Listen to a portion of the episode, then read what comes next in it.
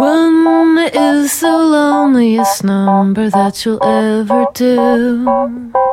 Puta la canción buena, ¿eh? Esta canción. Directo de Magnolia a los anales de la historia de la música. Oye, los saludamos desde el futuro. Este es el capítulo 201. ¡Wow! Temporada. No sé cuántas temporadas tiene. ¿Cuántos capítulos tiene un podcast? tiene. ¿Cuántos capítulos tiene una temporada de un podcast? 50. Ya. Ya. Temporada 5. Entrando. La verdad es que todavía no grabamos el 200, estamos en el pasado, pero tenemos que aprovechar la estadía en este, en este país tercermundista, el honor. Tenemos a la Fer, volvió a la. Fer, ¿cómo estáis? le raja, se le rajan.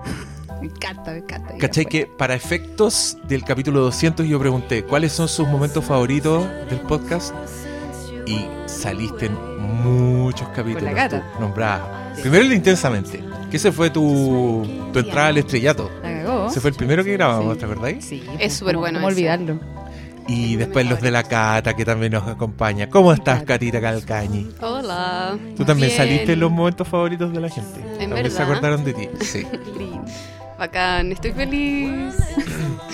Miren, yo les cuento que la idea era hacer un podcast de el estreno de la semana, de esta semana, les recordamos que nosotros estamos en el pasado, que es el, el sacrificio del siervo sagrado, una película de Lantimos. Yo les dije, ya, para aprovechar estas cabras que son cabezonas, que son sensibles, que son inteligentes, dije, también podríamos ver Phantom Thread. Ya, entonces yo agregué Phantom Thread a la minuta. Y después de eso dije, me acordé que hace poco yo había visto Magnolia y se lo comenté a la Cata y la Cata me dijo, puta que me gusta Magnolia. Y yo dije, incluyamos Magnolia también. Al final hablemos de Magnolia, pero después pasó el tiempo y yo dije, hablemos solo de Magnolia. Y nosotras ya habíamos visto las otras dos películas. Así, así nos tratan. ya, pero no se perdió nada, si bodrios no son, no vengan aquí a hacerse las que vieron películas malas. No, pero yo- yo Ya no son, vi son- Phantom son harto buenas. ¿No viste Pero la mejor Thread? es Magnolia, de las tres. Sí, la encuentro mejor en yo. Magnolias. Es que Magnolia es una weá, para mí es como un eclipse en la historia del cine. Es como que está todo normal y de repente, conche tu madre, ¿qué pasó? ¿Quién es este weón? Hermosa. Y siguió el eclipse y siguió todo como si nada. ¿Cachai? Y ¿Sí te encontráis? No es- marcó un para mí, antes. pa' mí es una película fundamental. Así, es de, esa, es de esas películas que te definen un poco como. como. que te cambian la vida en el sentido de que agarráis cosas de esa película y, y están contigo toda la vida. Sí. Como ma- maneras de ver el mundo, como Pero personajes, influirá la líneas. época en que la vimos, que todos éramos, estábamos como entrando a la vida. ¿Todos éramos unos chicocos? Todos éramos unos chicos. po. Mira, yo te diría que 18 sí. años. Pero me ha tocado ver el fenómeno donde sí me pasa eso con películas. Que yo las veo en cierta época y las veo tiempo después y digo, no, en verdad, fue la edad, fue el Ya. Esta película no resiste el paso del tiempo, pero yo cada vez que veo Magnolia, después de todo este tiempo, casi 20 años, como dijiste tú, o sea, Sí, po. Sí, po. 20 Desde años el el próximo 99, año, sí. Sí. y la weá está intacta. O sea, No, es, te encontráis de nuevo como con una joya, como con una weá que no se puede creer lo bien actuada, lo bien escrita, lo bien dirigida. Sí. que trasciende esas weas como que ya para mí Magnolia no, no puedo comentar Magnolia como comento otras películas tú. de otra película yo te diría no esta wea yo le sacaría 20 minutos Magnolia no Y eso que dura tres horas. po. y eso dura 3 horas pero me cacháis como que siento que es una obra que está tan ahí tan, tan parada y tan única que Mm. para mí no caen calificativos como el, sí pero me aburrí cinco mi-". no, No. es como una wea que yo veo tupido y parejo ultra concentrado y, y me voy a la chucha cada vez que la veo Es en que te distintas muestra partes cosas de ti mismo. A mí me pasó que me mostró ahora muchas cosas que yo no había visto la primera vez. Obvio. po. A mí también. vi hace cuánto, 15 años yo creo. Más, no sé. Me pasó mucho lo que decís tú, como que me di cuenta que frases, me sabía frases de memoria de la película, pero no sabía que eran de ahí, ¿cachai? Como yo no la veía hace, no sé, parece que tú la has visto como más durante los años. Yo no la veía, yo creo, desde los 15, algo así. Mm. Y, y la cagó que tenía como... Hay escenas que me sabía de memoria, me sé este soundtrack completo, Ah, como que también. Fue una película muy importante. Sí, la cagó. Ya, pues empezamos. ¿Qué? ¿Cómo? Eh, no sé, pues querí... ¿Por dónde empezó? ¿Por dónde empezamos? ¿Por dónde empe- Por Esa el principio. Ah, Gracias, Cata. Bueno, lo- los auditores ya tienen como fresca en su memoria una discusión que tuvimos sobre Paul Thomas Anderson, sobre el director, como apito de Phantom Thread, que hablamos hace poco en el podcast con el Oscar y con el Briones. Ah, ya, dígame. ya, En que todos declaramos básicamente a Paul Thomas Anderson como un alienígena, un weón un poco genio. Que, que a mí me pasa que el Paul Thomas Anderson de sus 28, 30 años, que es el de Magnolia, Tenía como. Sí, tenía, Tenía- 28 años. Yo A leí hoy día la sí. entrevista. Tenía eh, 28 años cuando escribió el guion y 29 cuando lo dirigió. Bueno, Y ¿Cachai? estrenó. Y después de esa película siguió con Punch Drunk Love, que para mí es otra joya de todos los tiempos. Y, y yo creo que este loco a medida que fue envejeciendo se fue haciendo un poco más complejo y un poco más genio. Entonces yo comentaba en ese podcast que las películas que hizo después de Petróleo Sangriento, como The Master, Inherent Vice, y en alguna medida también Phantom Thread, yo creo que son películas que me quedan grandes. ¿Cachai? Creo que el weón siguió como desarrollando su genio y yo me quedé donde mismo, porque soy una mierda. Entonces puedo ver las películas que hizo su, que escribió a sus 28 años y todavía decir como wow.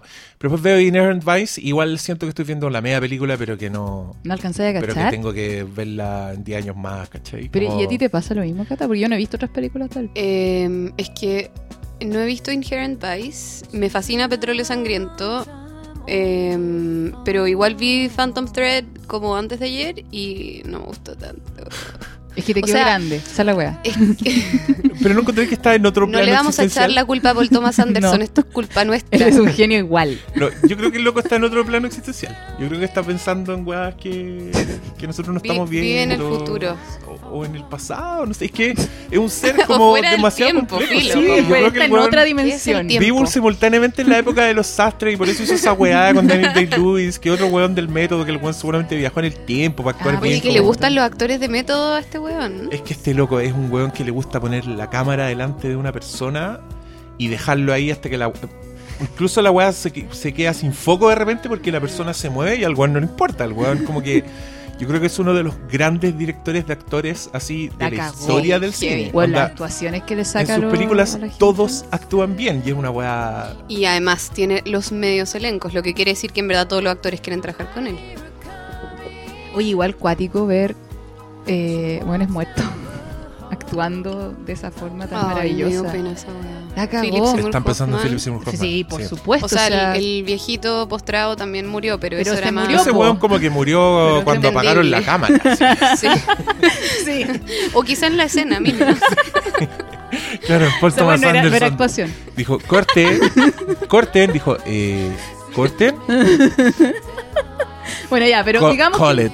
digamos que él no cuenta Call mucho. it. No, estoy pensando en of el, en, el, en el Lolo Ruso. Yo soy re mala para Pero los nombres. No, no- En Philip Seymour- no te preocupes, nosotros estamos Philip Seymour ropa. Hoffman. Sí. O sea, su, su actuación Mi es- amor. es, weón, es muy... No, no, estremecedora no es la palabra, pero es como, weón, enternecedora. No sé, como que a mí me hacía sentir muchas cosas muy tiernas. Es hermosa. Es Es, el personaje más hermoso de la Es película. yo hermoso, lleno de amor. Y yo me acuerdo ah, cuando la vi primero, lo como que me caía mal porque lo encontraba medio patético. Ah. Y. mm, Mira, ado- adolescente. ¿Sabes qué? A mí- a mí me Quinceañera. pasó lo mismo. La weona Mean Girls fue a ver la película con sus amigas. Ay, mira qué gordo más Mira, ese patético. guatón llorón. Yo sentía lo mismo por él y por el policía, Sí, weón, la los misma encontraba sensación. patéticos y ahora los losers. amé, onda, no puedo más de amor como... Qué terrible la adolescencia, weón. ¿Qué, qué época más de mierda. Uno es un Un imbécil, básicamente. imbécil. Un imbécil pero que se cree Bacán. Sí, ay, mira ese gordo patético. Mira ese policía. No, lo que no me gustó de la película fue ese gordo porque era muy llorón. Y qué deprimente, me acuerdo de mi tata. horror. Uy, qué atroz. Pero ver ahora esa actuación sabiendo que ese weón está muerto. Concha mi madre. Yo. Ay, no que sé, se murió una sobredosis y esas escenas como de pastillas y inyectarle Ah, morfina. de soledad, weón, weón. igual me pegó Sí. un poco. Y de soledad. A mí me. Se imaginaba, puta, este weón. Está Sí. solo, no sé. Se murió solo ese weón, ¿no? Es que si, si es una sobredosis accidental, claro. po. Y se murió como mm, ah, varias muertes hollywoodenses que es como locos que van a rehabilitación por, por adicción a heroína y mm, se vuelven a inyectar heroína, pero la misma dosis que consumían antes y como están limpios se mueren. Creo que a Amy Winehouse pasó eso. Amy Winehouse, em, eh, Heath Ledger, no sé, que la estoy chamullando. Pero el, el loco de Glee que se murió también se murió así. Uf, uf. Pero bueno, aquí tenéis una película que habla de soledades, de, Ah. de, de huérfanos, de gente cuya vida fue completamente cagada por culpa de sus padres. En algunos casos lo estás viendo ocurrir en pantalla en estos precisos momentos. La escribió un pendejo de 28 años. Esta- Yo veía la entrevista y el weón así, porque el entrevistador preguntándole ya, pero ¿de qué se trata la película? Y el weón así, como, "Ah, no sé, como que escribí cosas que me estaban pasando en ese momento, porque estaba en un momento muy difícil de mi vida, 28 años, pues. Sí. Y como que, no sé, así como que no, no, no podía definir bien de qué se trataba hasta que el weón lo empujó, lo empujó y dijo que era ya, de la relación entre padres e hijos. Completamente. Pero sí, o sea, Eh, a, a mí algo que me pasa con, con la filmografía de este director es que yo, de alguna forma, siento que el weón conoce unos mundos que, le- que a él le parecen fascinantes y que son unos mundos que tú no tenís cómo conocer porque, como decía el Oscar Salas, un poco desesperado en el capítulo anterior, el weón no tiene referente. Onda, Tú veis una película de Paul Thomas Anderson y no entendís de dónde viene, ¿cachai? oh, Como... ¿Qué películas vio este weón que terminó haciendo esto? Y el loco te nombra las películas, pero no son ni por si acaso como las weas que termina siendo el loco. ¿cachai? Cuando tú de, de Magnolia sacó un poco el cine de Robert Altman, que el loco hacía películas corales así de seguir a varios personajes, pero eso es todo. O sea, eso es todo lo que tiene en común. El weón encima le empieza a poner un montón de cosas. Lo hizo con Sidney, que es su primera película que se trata como de un. Puta, imagínate, su primera película, esa weá la hizo luego como con 23. Y se trata de un mafioso, de un como de un ex asesino de la mafia, que es ese amigo de un weón que es súper tonto, que es John C. Reilly, y le enseña cómo sobrevivir en Las Vegas, porque lo encuentra demasiado abandonado, lo encuentra muy estúpido. Y tú no entendís por qué lo ayuda. Bueno, son tres personajes, actuaciones increíbles. Y después te das cuenta que Sidney, que se llama el personaje principal, que es el mismo viejo que acá es el conductor del programa. Él es el ex mafioso. Y John C. Reilly es el Y. John C. Reilly es de el, el- es el weón tonto del- de, la película. Te, te das cuenta que es porque el weón mató al papá de este loco, ¿cachai? Y es una película muy melancólica, muy triste, con un mundo así, Las Vegas, que tú decís, ¿cómo conoció a esta weá? Después en Boogie Nights hizo el mundo del porno, Oye, que también sí. el weón investigó mucho, vio documentales, hizo amigo de todos los weones de la industria y sale con esto. Y muchos han dicho que Magnolia es su película de Los Ángeles, porque el one creció en California, entonces es su película de, de, de personajes que hay in the valley, así le dice el one, en el valle de San Fernando. Igual tiene razón, son como policía, un policía que se comporta como si lo estuvieran filmando todo el tiempo, como si fuera un paco de cops. Eh, un de conductor de, un programa, una, un ex productor que es el viejo que está en cama, el weón, el Seduce and Destroy, que es el weón que tiene como esta Llame ya. este imperio llame de ya. llame ya, Autoayuda, sí. autoayuda, la, La esposa trofeo. esposa trofeo, ¿cachai? Es gente y el Sí, ex y el ex celebridad Z que es el pendejo, el ex pendejo genio y el pendejo genio actual, pendejo. Y de alguna forma el weón toma todos estos personajes, todas estas historias que se perciben como historias individuales, como, como que alguien, un po- alguien muy superficial podría decir, no, son varias historias, pero en verdad una sola historia. Que entremezcla estos hueones y que te está diciendo cosas del mundo, ideas bien generales, algunas más particulares. Mm. Y en el camino te conmovís, veis personajes que se sienten demasiado reales. Yo no sé cómo Es lo. que eso, yo no sé cómo el hace esa weón- hace que te sintáis tan identificados, son buenos tan diferentes a uno, pero como que agarra así la esencia, la humanidad, la, la weá que está así, pero al fondo. No sé, esa misma weón que habla solo en el auto, weón, ¿quién no lo ha hecho? Pues dando una Sí, entrevista. pues el, el cops. Y, y sermoneando siempre. Es una lata, es como la vida es. La. Es muy autoayuda también. Sí, como, el weón es latero, déjate ser. Porque el weón está en su rol de Paco todo el tiempo. Como tú no puedes escuchar la música muy fuerte. Como, basta, hombre. Sí, no diga y garabato. Además le explica por qué no es como, "Oh, ya cállate, sí. ok, no se puede escuchar música fuerte, listo. Pero, puta, todos tenemos esa... Es que, weón, podéis reconocer todos esos personajes adentro tuyo en algún momento. Todos, Fer, nos, todos nos vuelve. miramos como. "Fer, Da en el clavo. Pero obvio, pues imagínate, todos tenemos... Ay, haga- hagamos una- un repaso, porque siento que quiero, quiero algún tipo de estructura para pa, pa Ah, yo estoy tratando a de dártelo. Yo estoy diciendo muchas como Paul gracias. Thomas Anderson, su mundo. Bueno, esta estructura, ya, película. mira, esta, esta película parte con un prólogo donde un narrador, Ujú. que es el señor Ricky Jay, para los que no saben, es un. El mismo que en la película actúa es como este productor, el gordo de barba, que está, que le dice, Go to the card, Ah, go to the ¿es fucking él? card. Ah, él es el narrador. Y ese weón es un mago, para que ustedes sepan. En la vida es muy real. famoso en Los Wow. Ángeles. Y que es el weón que entrena a los magos en las películas. Onda, cuando en las películas alguien tiene que hacer trucos de cartas, ponte tú este el weón que lo entrena porque el weón es el más seco del mundo. Y no es coincidencia. Y no es- Nada en Magnolia es coincidencia. I would like to think. Y, y, y Paul Thomas. Anderson era su fan y después hizo su amigo. También actúa en Boogie Nights, es como el, es el director de foto en, en Boogie Nights. Y acá es el narrador de la película y te parte contando tres historias que son. Se supone que son mitos urbanos, se supone que pasaron esta, Yo no esa tengo weá. idea acerca Pero luego te las cuenta como con una precisión cinematográfica y narrativa Sí. de narrador omnisciente. Pero, y como de alguien que las estudió, ¿o no? Sí, como que el narrador sí, es como un perno de las coincidencias, sí, así sí. como esa, toda esa dibujada arriba de la imagen, de eso Sí. yo me acordaba demasiado y siento Sí. que es algo que yo hago, onda. Para explicarla. Sí, sí. demás. Toda la Ah. cuestión del tipo tirándose el edificio, el disparo, la red de abajo, como... Que en verdad, si ustedes están inte- interesados en narración audiovisual, vean ese prólogo una y otra vez porque la weá es para estudiarla. O sea, es increíble. un weón que logra contarte exitosamente que un loco se tiró de un edificio y le llegó un balazo justo cuando iba cayendo y esos weones eran los papás. ¿Cachai? Te y la cuento bala una la puso él y la mamá se fue presa por asesinarlo. Como... por- y él Pero mismo él quedó anotado como cómplice de su propio asesinato. No, una weá hermosa. Y después de eso entramos ya con la canción de Amy Mann y vemos la historia de los personajes Eso. que vamos a seguir. Eso, ¿Cachai? eso quiero, como cachar más o menos. Ve- vean, va- vayamos viendo los personajes, creo que son nueve, ¿no? Los protagonistas. Sí, son nueve. Creo que abre Tom Cruise, ¿o no? Frank Abre, abre. Tom Cruise, pero en una tele. Tom Cruise tiene dos entradas. La primera entrada es en la tele como un comercial, que está en la tele donde están pasando todas las cosas. Lo primero que vemos después de la tele es el cabro chico, Ya. guardando cosas, dándole comida a los perros mientras el papá lo reta. Ay, después, esa, esa Ay, historia, odio a ese papá. sí, ese papá es... Sí, Ese pobre niñito. Y la ¿Dónde está la mamá? de- Ah, Ah, está la mamá. ven. Yo creo que ese weón secuestró a ese cabro chico. Ese cabro chico no debe ser de él. la mamá Igual está en lo- el sótano. Lo ama demasiado poco, weón. Lo ama muy mal. Qué Y, y, y en la tele del bar también está el comercial y en el bar está Claudia como levantándose a un weón que le da coca. ¿cachai? Claro. Y, y, y el señor Gator está llegando a la clínica donde le tienen los exámenes. ¿Qué más está pasando ahí? Eh, ¿Cuál la falta? memoria, güey, de que yo. Pues si la vimos el muy- sábado, por Sí, Fair. sí, yo me olvido muy rápido de los detalles. Por eso anoto. Por eso en mi pega yo anoto.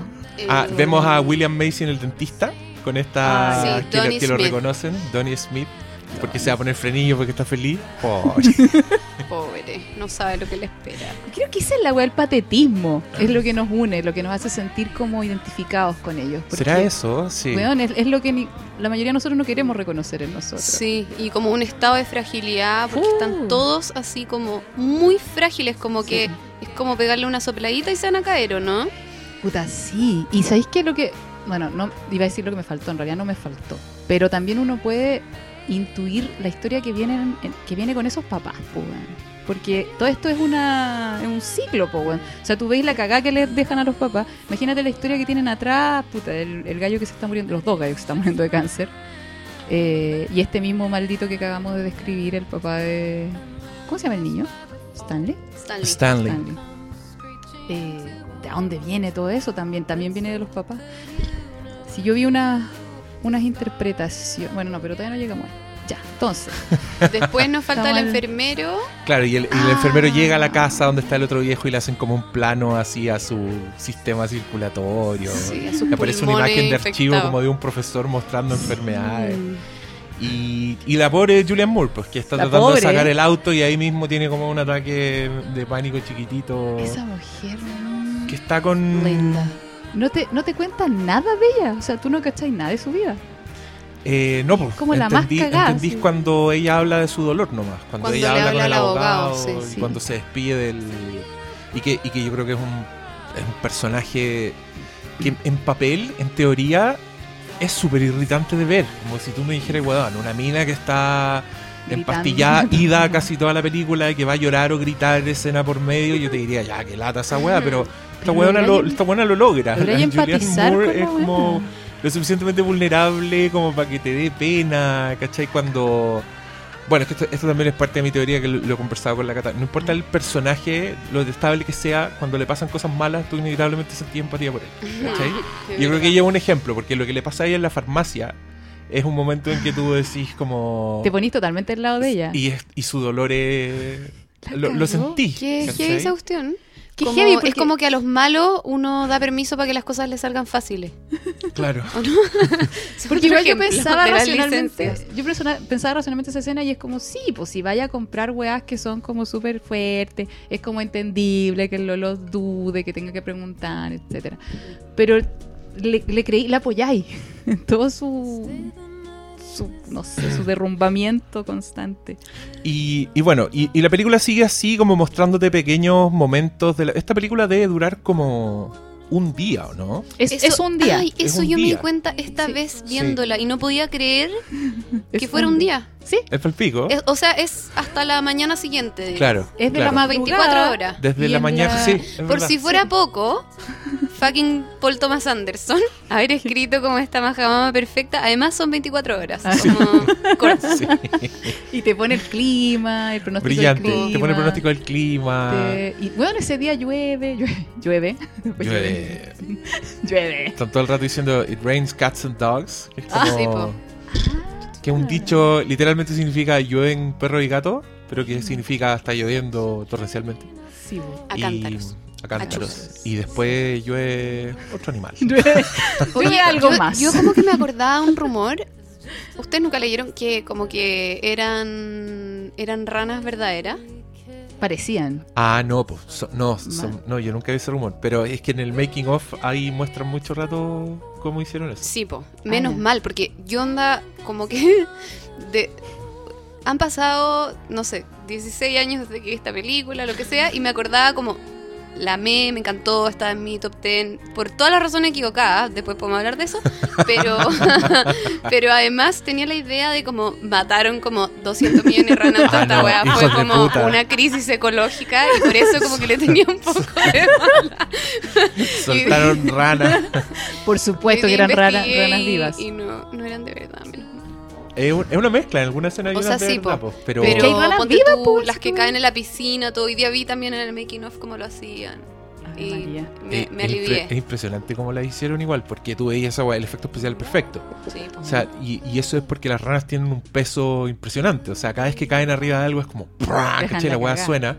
Y cuando muestran como el. Ya, pero no estamos adelantando, No, ya pero. llegaremos a eso. Ah, puta la. Ya llegaremos a la lluvia de ranas. Pero, ah, Eh, se nos va a Oye, olvidar. este programa es con spoilers por si acaso. de una película de Una 1999. película de 1999. Ay, pero si hay No, gente que alega por. Bueno, Sí. Prescribió, alega- prescribió. Está prescrito ver, el spoiler. yo conozco muy cercanamente a alguien que no sabía el final de El planeta de los simios. Que no sabía sentido. que el planeta era. Ay, empecemos, i- igual empecemos- dudaste. empecemos a contar igual finales. dudaste, igual Empecemos a dudó- contar dudó en contar, finales. ¿cachai? Contemos, contemos. Jack se muere. Eso puede ser muchas películas. El Resplandor. Bruce Willis Oh. estaba muerto. Titanic. Y ahí la estáis. No, no. No, pero sabes que en serio. Y yo se la spoileé sin saber. Pues a esa persona que yo amaba, amo. Es mi pareja. Ah, tu pareja no, sabía. que. Oye, es que yo bromeando te iba a decir que vive en un país comunista, ¿acaso? que no sabes. sí, sí, ¿Cómo creció La respuesta es sí. En la Unión Soviética no llegaban esas. No, en serio. En la ¿En Unión Soviética los serio? malos eran los gringos. Ah, sí. No los rusos. Obvio. Sí, pues no cachaba toda esta weá de eh, Rocky peleando con este buen ruso. No, pues Nah. ya no. No, Pero ni siquiera en tiempos de internet, donde. Es que ahora él ve otras weas, pues, ¿cachai? Es como, no tiene esa memoria emotiva que tenemos Oye, pero todos. le puedes mostrar muchas películas. Weón la cagó. mucho- Pero es el planeta de los simios alucinó. De ahí para adelante. Alucinó, la amó, vio todas las copias, todas las secuelas, se mamó todas las series, la amó con locura. Pese al spoiler que yo leí. Pese a eso. Bueno, La muéstrale cagó. Magnolia ahora. Sí, y no le cuentes que yo es rana. No lo hagas escuchar este podcast. ¿Habla algo español o no? No, sí habla. Ah, ya. Pero, bueno. pero no habla chileno. Una vez lo hice escuchar, uno, uno de los podcasts donde yo salía y me decía, sé que no estoy entendiendo nada. Ah, pero, Oh. pero te reconocía. Decía, sí, No. esa es, es ella. Esa es ella. Pero me. Bueno, no importa ya. Volvamos. a- Volviendo. Volviendo, volvamos. Oye, tú tiraste la pelota Sí, por en fuera, no realidad. engañes aquí a, a sectores. Eh, ¿En qué estábamos? Bueno, a partir de ese momento empezamos a seguir a estos personajes durante lo que es un periodo bastante corto de tiempo, weón. pero donde pasan cosas bastante radicales, reencuentros bastante heavy. Y, y la película es un poco como una sinfonía. No sé si ustedes se dieron cuenta, pero tiene unas partes donde la música misma tiene como un ritmo súper frenético. De repente llega ahí otro. Las canciones marcan unos cambios de atmósfera así heavy. La música es importantísima.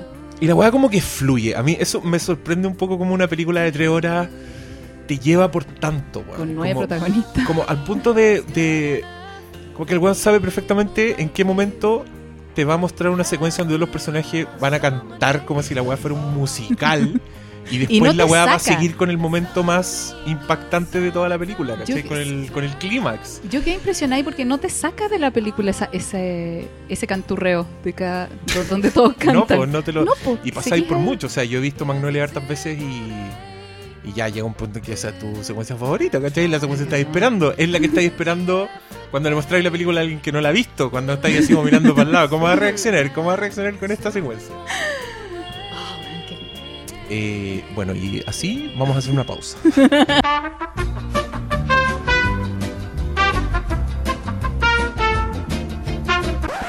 Discúlpenos, nos tuvimos que servir una cosita, Una cosita. pero ya estamos pochos, Un estamos platito de plenos, estamos Jennifer. ¡Ay, no! ¡Por favor, no! Una parte de mí muere cada vez que ocupa. Lo siento, algún día te tenía que tocar. Ya, y estábamos hablando de estos personajes, pues que tú eh, dijiste fuera del aire que no sabéis cómo clasificar para empezar a hablar. Pero claro, sí, me falta una. Que una parte, partamos por donde quieras partir. Yo creo que por- como esto es una magnolia, esto es una flor donde todo confluye, entonces de donde partamos volveremos al principio. Ay, qué lindo lo que dije. ¿Por qué creen que se llama magnolia?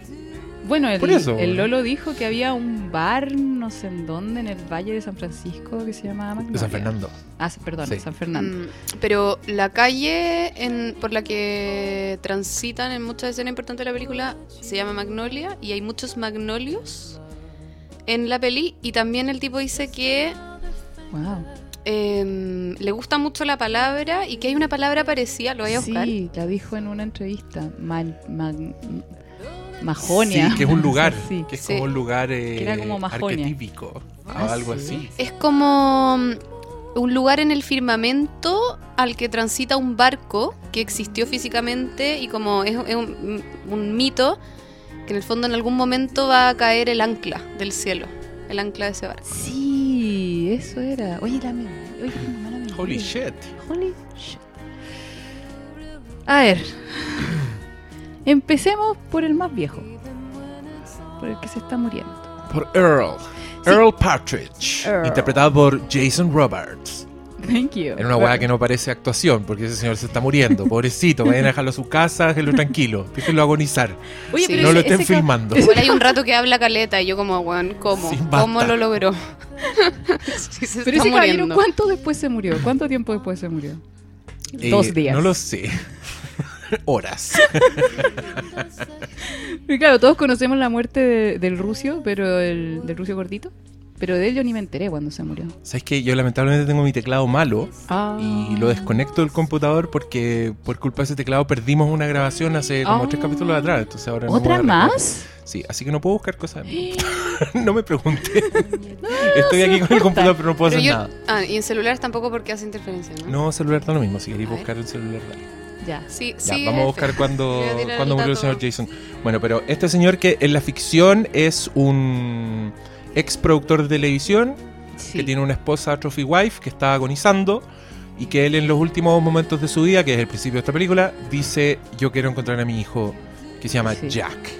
Ya. Y el otro le hace unas preguntas y finalmente dice no usa su nombre, se hace llamar Frank Maggie. Y ahí lo encuentran. O sea, lo Y- trata de buscar el, el gordito. Y ruso. Frank Maggie es el personaje de Tom Cruise, que es este señor que es como un gurú misógino Que es como esas weas que aparecieron, ¿te acuerdas? Que hace poco, no sé, de repente aparece como una wea escuela de seducción. y Sí, son como unos sí. que te enseñan a conquistar minas. Pero existían ya esas weas en esa época, un poco imagino, como- ¿no? No, yo creo que este weón fue medio visionario, porque es un Sí. personaje que tú lo ves hoy día y decís, esta weá Sí parece existe, que lo yo han la- escrito ayer. Yo la he visto en. YouTube. Esos weones que hacen esos programas como tratando a las mujeres. Y como- son así de terribles, como No, no respeta el pene. No. Estamos en una era de corrección política a cagar. ¿Tú creéis que podrían decir algo así? No Puta, creo. Yo creo que lo dejado de haber piensan. grupos de neonazis. así. Se murió el año siguiente. Murió Muchas el año siguiente ya. En realidad el weón se estaba muriendo. Qué chucha. A los 78. Oye, pero se murió. Bueno, no sé si joven, pero pero 70 y algo todavía suena como a Jason, todavía. Jason Roberts igual es, es un actor como del viejo Hollywood. Es un señor que hizo muchas películas. Este weón lo pone ahí porque es cinéfilo. ¿cachai? Wow. Y bueno, y también porque es el tremendo actor, pero yo ya dudo de, de eso. Siento que cualquier weón que actúa con Paul Thomas Anderson ya Sí, trasciende. vamos nosotros su- y actuamos la raja. Sí, igual lo logra. Eh, Academy Award nominee Fer. Esa weá lo puede lograr. Paul Todo Thomas es raro, Anderson. todo es raro. Entonces su historia Eh. también toca muchas más historias, pero es- esa es la suya, esa es la del señor. La del. Ya. Ahora, yo creo que yo vi como un, un tema medio de parábola, así como de les voy a dar una lección. Porque justo los dos personajes, como los más antiguos, lo- como el origen del mal, que es este caballero y el otro, se están muriendo de cáncer, po. Entonces es como que su propia, qué sé yo, cochina, sus propios errores, sus propios re- remordimientos, terminan por destruirlos desde dentro, ¿cachai? Y quitándoles la posibilidad de redención, porque yo tengo la sensación, a mí me, me quedó la sensación de que ninguno de los dos logra de- redimirse.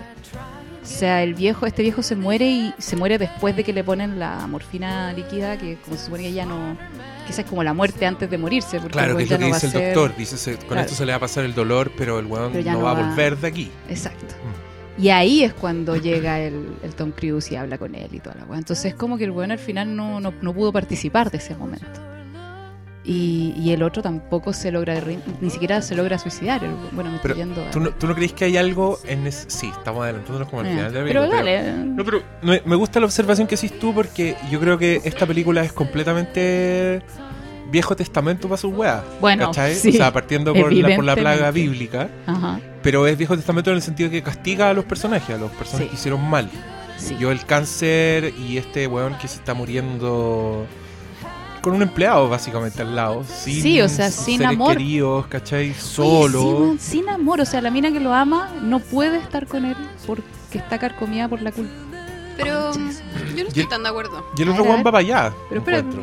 Dale. Porque yo creo que el. Se llama Jimmy Gator, el. el Sí. eh, el, el animador. animador. ¿no? Ese bueno en verdad no tiene redención, ¿cachai? No puede, o sea, Dios no le da permiso ni para suicidarse porque le tira una rana Exacto. que le desvía el disparo, digamos. Sí. Onda, así de claro como olvídalo, amigo, Sí, no, no. te vas a arrancar de esto. Deal with it. Pero, pero yo siento que, y, y como que me, me impresionó mucho hoy día viendo la escena en que mm, el viejo moribundo le cuenta al enfermero de su primer amor. Sí. Eh, yo siento que ahí hay una escena hermosa de redención. Que. Porque en el fondo el tipo es capaz de decir en voz alta y terminar de soltar, ¿cachai? Todo lo que le quería decir al hijo y no le alcanza a decir al hijo porque el hijo, él piensa que no va a llegar, se lo dice a este enfermero. Entonces, como. Él sí tiene un, un descanso. Y creo que mm, igual la película, como. mm, no es yo no siento que sea una película castigadora como que creo que quiere se nota que Paul Thomas Anderson quiere mucho a los Sí. desvalidos a todos los ama Eh, los ama a todos están todos cantando la canción ¿cachai? Sí. como están Nos empatizar partes con de la todos. misma rueda sí todos. Sí. Em, entonces incluso estos padres atroces em, tienen ciertos momentos como de amor genuino ¿no? Sí, es que es que es verdad, mira, yo creo que el error de lo que estamos diciendo es que es demasiado categórico, porque yo creo que todos tienen matices, o sea, Sí, sí. a William Macy igual lo castiga, al weón que, que robó, es que a todos ¿cachai? los castiga también pues, pero Al loco, al loco que se quiere arreglar los dientes, Ah, se cae de hocico y se rompe los dientes, ¿cachai? Eh, Sí, es Y- muy así. y, y en el caso del, del, del Jason Roberts que está en su cama, yo encuentro que es un castigo porque creo que es una muerte horrible, ¿cachai? Es un weón que lleva muriendo no sé cuánto tiempo, Mm. que tiene una trophy wife que mientras el weón se está muriendo la loca anda teniendo un guilt trip, más o menos, como me casé con este weón por plata. Y ahora lo Y, amo. pero yo creo que tiene, tiene un momento de luz. A, a mí, pa- a mí me emociona mucho el momento en que el loco despierta y ve a Frank delante Mm. de él, ¿cachai? Ah. Y que no casualmente al weón lo despiertan las ranas, ¿cachai? Ese loco está ahí completamente ido, pero el ruido, la catástrofe, sí. el apocalipsis, el weón abre los ojos y mira a Tom Cruise y esa escena es palpico, porque Oh. Yo creo que es primera vez que en la ficción veía un personaje con ese tipo de complejidad, con la complejidad de weón. Odio a este weón, lo niego en las entrevistas, quedo como la mona por mentir, pero no hablo de este weón así. A ese nivel es mi odio tal Mm. pero en los últimos momentos le digo, por favor, no te vayas. A mí esa weá es como... No, ahí Ya es la vulnerabilidad, pero al máximo. Y entendís completamente ese weón de dónde viene, ¿cachai? Entendís por qué está donde está, como... Y veis, y veis finalmente la cadena del daño. Sí, esa, esa weá es lo que a mí Sí. me llama de esta película. Como tenía este weón tratando como el pico a su hijo, que es un genio, y al mismo tiempo estáis viendo un genio... A un ex niño genio que lo trataron como el pico, ¿cachai? Y el Mm. weón está enamorado de un loco con frenillo, musculoso, es un loser por todas partes, como que apenas se cuelga de su fama, el mismo loco se reconoce como... eh, yo alguna vez fui inteligente, que es una la súper única- triste de... sí. Es una de las líneas más Sí. tristes de la película. Bueno, que tiene muchas líneas tristes. Ese weón tiene muchas líneas tristes. Sí, tiene demasiadas Tengo líneas demasiado tristes. amor y no sé dónde ponerlo. Es- esa, es, esa es clave, esa es una weá que se te graba a fuego cada vez que lo veis porque... Porque a quién no le ha pasado. ¿Ah? Sí, pues... Que está ahí- te muestra un poco que finalmente amar es una necesidad humana imperiosa que si no la satisface Y que si no la te va a llevar al lugar. Hay y un que- partido de fútbol, sí, parece, porque Supongo que no se escuchará, pero. puede que se haya gritos escuchado un grito bastante Gol, cabros. demencial. No sabemos quién a quién. Pero, Pero, hay gol. Eh, y, y empezáis a ver esta cadena de daño también, como estábamos hablando de, de Tom Cruise con, el- con este padre, porque ves que Tom Cruise está tratando, cuando, cuando el viejo cuenta cómo fue él, y cuando el mismo Tom Cruise como que le, le saca en cara todo lo que hizo, me, me doy cuenta de que Tom Cruise está tratando de ser él. Mm. Está tratando de emular lo mismo que su papá hizo, o sea, trata a las mujeres con desprecio, eh, trata de ser como este winner, ¿cachai? Que las abandona y que no, y que evita tener cualquier contacto íntimo, realmente íntimo, con una mujer. O sea, porque también el contacto íntimo que tuvo con una mujer fue, estuvo lleno de dolor. O sea, la mamá se, se moría, ¿cachai? Entonces ahí también veis cómo va, va como heredándole a tu... Oye, qué cuático, ahora estaba pensando en eso de la herencia del gallo. Porque la mina no quería recibir la herencia de él y el hijo estaba como obligado a recibirla. ¿cachai? Bueno, y así como todos vamos heredando bueno, estas historias de falta de amor y empezamos a... La tenemos difícil para poder amar. O sea, se nos hereda esta, esta discapacidad Mm. para amar. Y que claro, en el, en el Donnie se ve súper claramente, pero de todos, ¿cuál, ¿cuál era libre para amar? ¿Cuál podía amar libremente? De, los, de los personajes De los que vemos en personajes. esta película. Yo siento ¿Cuál podía amar libremente? Sí. Yo siento que Phil. El enfermero para mí encarna como el amor, eh, como la, la entrega total, ¿cachai? Yo por eso siento como que la historia del viejo, Oh, como igual tiene un personaje que lo ama, porque oh. perfectamente el enfermero podría haber dicho, pico, este bueno está desvariando, Sí, que po. Frank, chao. El loco pasa todo el día en el teléfono, pide- esa escena es genial Cuando cuando, pide pide las las revistas. revistas. Sí. Esto fue antes de internet, parece. Oye, pero esto es para que cachen mi nivel de, fa- de fanatismo con esta película. ¿Qué? Cuando el one llama por teléfono a esa tienda que le lleva las weas, Ajá. Le contestan y le dicen Pink Dot, que es como punto rosa. Así se llama la tienda. Yo cuando anduve en Los Ángeles vi un punto rosa y me emocioné. Y Ah, empecé, ¡mira! ¡Un punto rosa! ¡Ahí llama el weón para pedir! ¡Su revista porno! ¿te, te entendieron? ¿Te Vine a entendió? comprar una ¿A Playboy. Y entré y dije, ¿tiene Playboy? ¿Tiene ¿Tiene Hustler? ¿Todavía quiere el pan y los cigarros? Sí. La mantequilla de maní. Y la buena con cara así, otro weón más. fanático". Van todos los días. Qué Ah, lata. la última Sí, vez. después del cine. No, pero es verdad, po, ese- pero Wow. ¿por qué tú, por ejemplo, yo creo que el policía también es un weón que tiene libertad para amar? nada más que tiene Sí. encima su propia soledad, que en verdad es como un grillete. Pero el, pero el policía como que no es aceptado por su grupo. No, po. ¿cachai? El policía es Pero- un pero el- Es un rechazado. Pero el Sí. enfermero, weón, de, o sea, daba la impresión de Sí. ser un weón más solo que la cresta. A mí hay una línea que me conmueve y que es súper simple, pero me acuerdo incluso cuando la vi, como todo el sentido que me hizo. Cuando el viejo le dice, ¿tenís novia? Y el güey le dice, estoy estoy tratando. tratando. sí. Y están como, ah, I hear you, man. I've been there.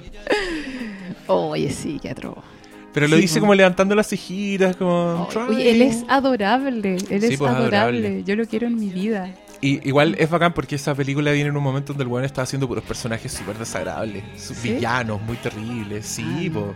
O sea, Pero- el mismo año que se estrenó, no. ¿O sí? Creo que es el mismo año del talentoso señor Ripley, donde Philip Seymour Hoffman hacía un personaje, pero ¿Sí? que era como un zorrón cuico, ¿te Tan pa' acordás? era el matarlo que lo matan. Tan para matarlo que lo matan. El mismo protagonista lo mata con un remo en la cabeza. Em, Ah. No, con sí, una, esta- con una estatuilla. Sí, el sí. remo de ah, el remo del otro, sí. Oh, qué buena esa Es película. buena esa película también, ¿eh? Ay, me he perdido tantas cosas. Te has perdido mucho. Me he perdido mucho. Bueno, próximo capítulo también es para la fe el talentoso señor Ripley. Sí. Sí. Ya, Que era un weón, un weón envidioso que imitaba a su amigo y le quiere robar la vida. Vo- Voy a, voy a aprovechar de tirarla acá. Yo quiero grabar podcast de eh, Boyack Horseman. Así que por favor hagan presión para que el Hermes y la Cata lo vean. Porque yo quiero hablar de eso. Yo hoy día mismo voy a ver un capítulo de Bojack Horseman. Lo Vela- juro. vela en voy a ver el primero. Ya, no te va a gustar, es probable. ¿eh? No importa. Hay harta gente que dijo que el Eh, primero era una mierda, pero. para- Ah, yo Si el tú me primero lo y no me pides- gustó, pero... Ya, ¿ves? Sí. ¿Ves? Yo a ti te hice ver muchas cosas, así que por ti veré Bojack Horseman. Esta parte la voy a borrar del podcast, Por si acaso. por si acaso no la veo.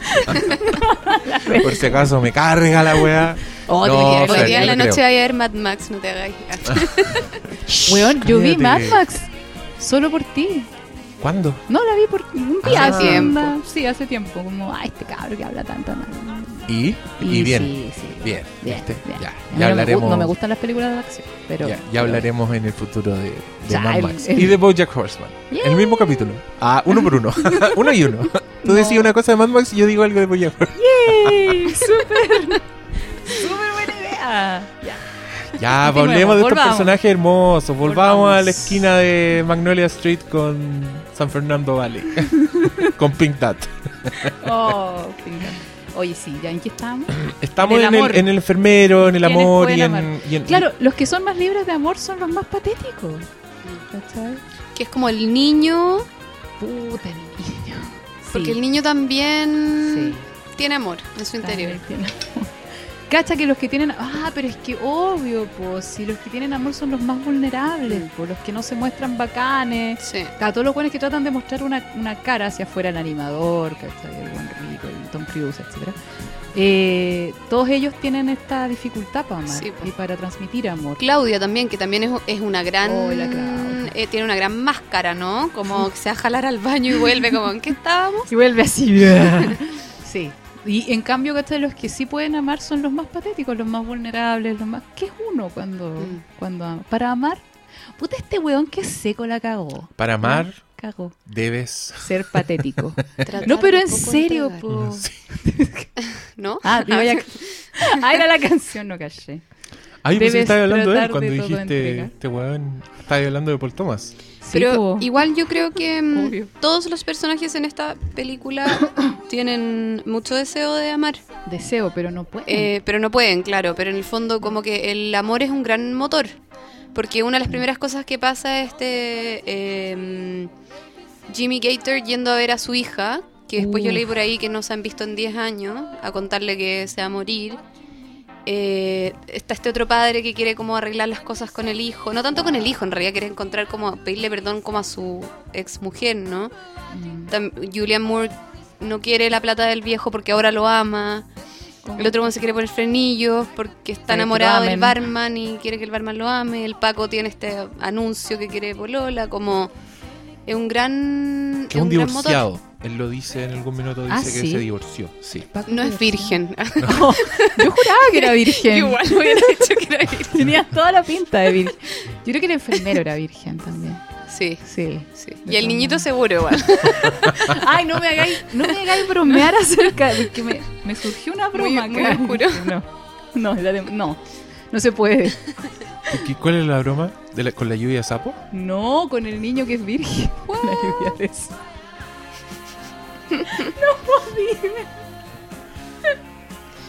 Bueno, fin.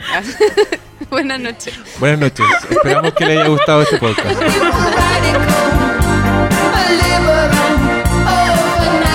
Bueno, este es el, este es el- este es el spin-off del programa donde hablamos las cosas profundas sobre la condición humana. Ay, ahora no voy a poder hablar de la lluvia de sapo, weón. Me cagaste, forever.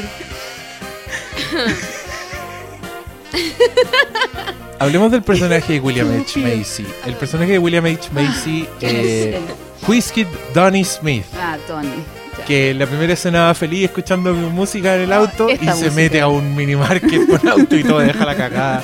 Escucha Y- súper buena música ese weón. Debo y decir. después lo me di cuenta echan, Lo echan. Alfred Molina, lo gran echan aparición. Solomon, lo Yo echan no me de. Solomon en Solomon Electronics. ¿Quién es Alfred Molina? Alfred Molina es como el personaje secundario de todas las No películas que he visto en tu ¿Ah, vida. sí? El jefe. No, sí sé, sí sé, pero ¿qué, qué es él? ¿Qué es, latino? ¿Qué wey? ¿Por qué Es un latino, es un latino gringo que su primera película hace de como un peruano en Indiana Jones y los cazadores del arca perdida que lo matan al principio. Pero que ha tenido varios papeles. Creo que uno de sus papeles serios celebrados fue Diego Rivera en En- la película en Frida. de Frida con Salma Ah, Hayek. Perfecto. Pero ya. que acá es como. Ah. Acá como es como malo en turco. Spider-Man, como medio. Sí, en verdad es Doctor personaje Octopus. secundario en Sí. demasiadas weas. Sí, pero es un Acá- acá es maestro. turco, sí, un es verdad. Sí, pues ¿Por un qué- por qué Solomon es? Solomon. ¿Cómo? ¿Por qué pensamos que es turco? Yo creo que por la, por la, por el look, por la Por el moda. Sí, como por Sí, la con joya. Collares, sí, no sé, en verdad. Podría ser latino igual. Pero no, yo, a mí también me da la impresión de que era turco. Sí, es que creo que su acento no es hispano. Es como Solomon Solomon Electronics. Terrani. Ahí está Y- la R como Sí, que no hace sí. hispano. Y lo echan y el buen se va a chupar como a un bar. Oh, Y ahí te das cuenta que el loco está enamorado del barman, que es como Ah. un jovencito musculoso que tiene frenillo. Entonces el weón rico. quiere hacer su conexión a través de los frenillos. Una cuando forma muy llega infantil. se da cuenta que el weón tiene como un sugar daddy, como un viejo muy cerdo que le habla weá. Que habla en, Y que en es refranes. el medio personaje. Es el me medio encanta. personaje. Yo ahora me fijé. Bueno, lo encontré increíble ese viejo. Los Todo lo diálogos que decía era increíble. Le sacaba la foto al weón, le sacaba la chucha, básicamente. Cada vez que hablaba el viejo, le sacaba la chucha Sí, de una a forma William muy H. elegante. Macy de una forma muy elegante. Pero y el le- otro solo voy a responder como. Como un niño. A, a mí me trataron mal Sí. mis papás. Sí, sí, No, pero como yo, niño. yo creo que tiene el, un intercambio que a mí me conmueve mucho entre ellos dos. Es cuando él le dice. Es peligroso confundir niños con ángeles. Con ángeles. Porque le está hablando del, le está hablando del mino, le está hablando del niñito con frenillo. Pero este weón se detiene y de espalda le dice, y no, no es peligroso confundir niños con ángeles. Y cuando dice esa weá, me da como mucho así como, es verdad, porque finalmente eso te está diciendo la película. ¿Cachai? El weón te está diciendo, si a mí me hubieran confundido con un ángel, yo no estaría donde estoy, ¿cachai? Porque los niños son ángeles, los niños hay que cuidarlos, son excepcionales. Y, y, la- y el comportamiento de Stanley en la película te lo confirma un poco. O sea, a mí me conmueve mucho que la secuencia de la lluvia de ranas termina con Stanley. Y Stanley es el único que está admirando la weá que está pasando, ¿cachai? Sí, que no está- Para todos los demás es un choque, es tragedia, es, es un golpe en la cara, una weá de lo que hay que arrancar. Pero Stanley está inmóvil, sonriendo, diciendo esto, esto pasa. Esto es algo que pasa. Como Sí. que el weón está. Es el único weón que está mirando el mundo, ¿cachai? Sí. Esta es la música que escucha William Macy en su auto. Sí.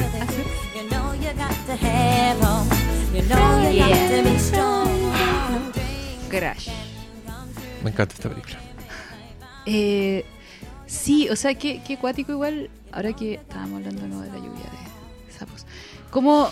cómo- este sí, cagué, no puedo... Ranas, ranas. Ranas, Ranas, ranas. ranas, vuelve. Ranas. Vuelve.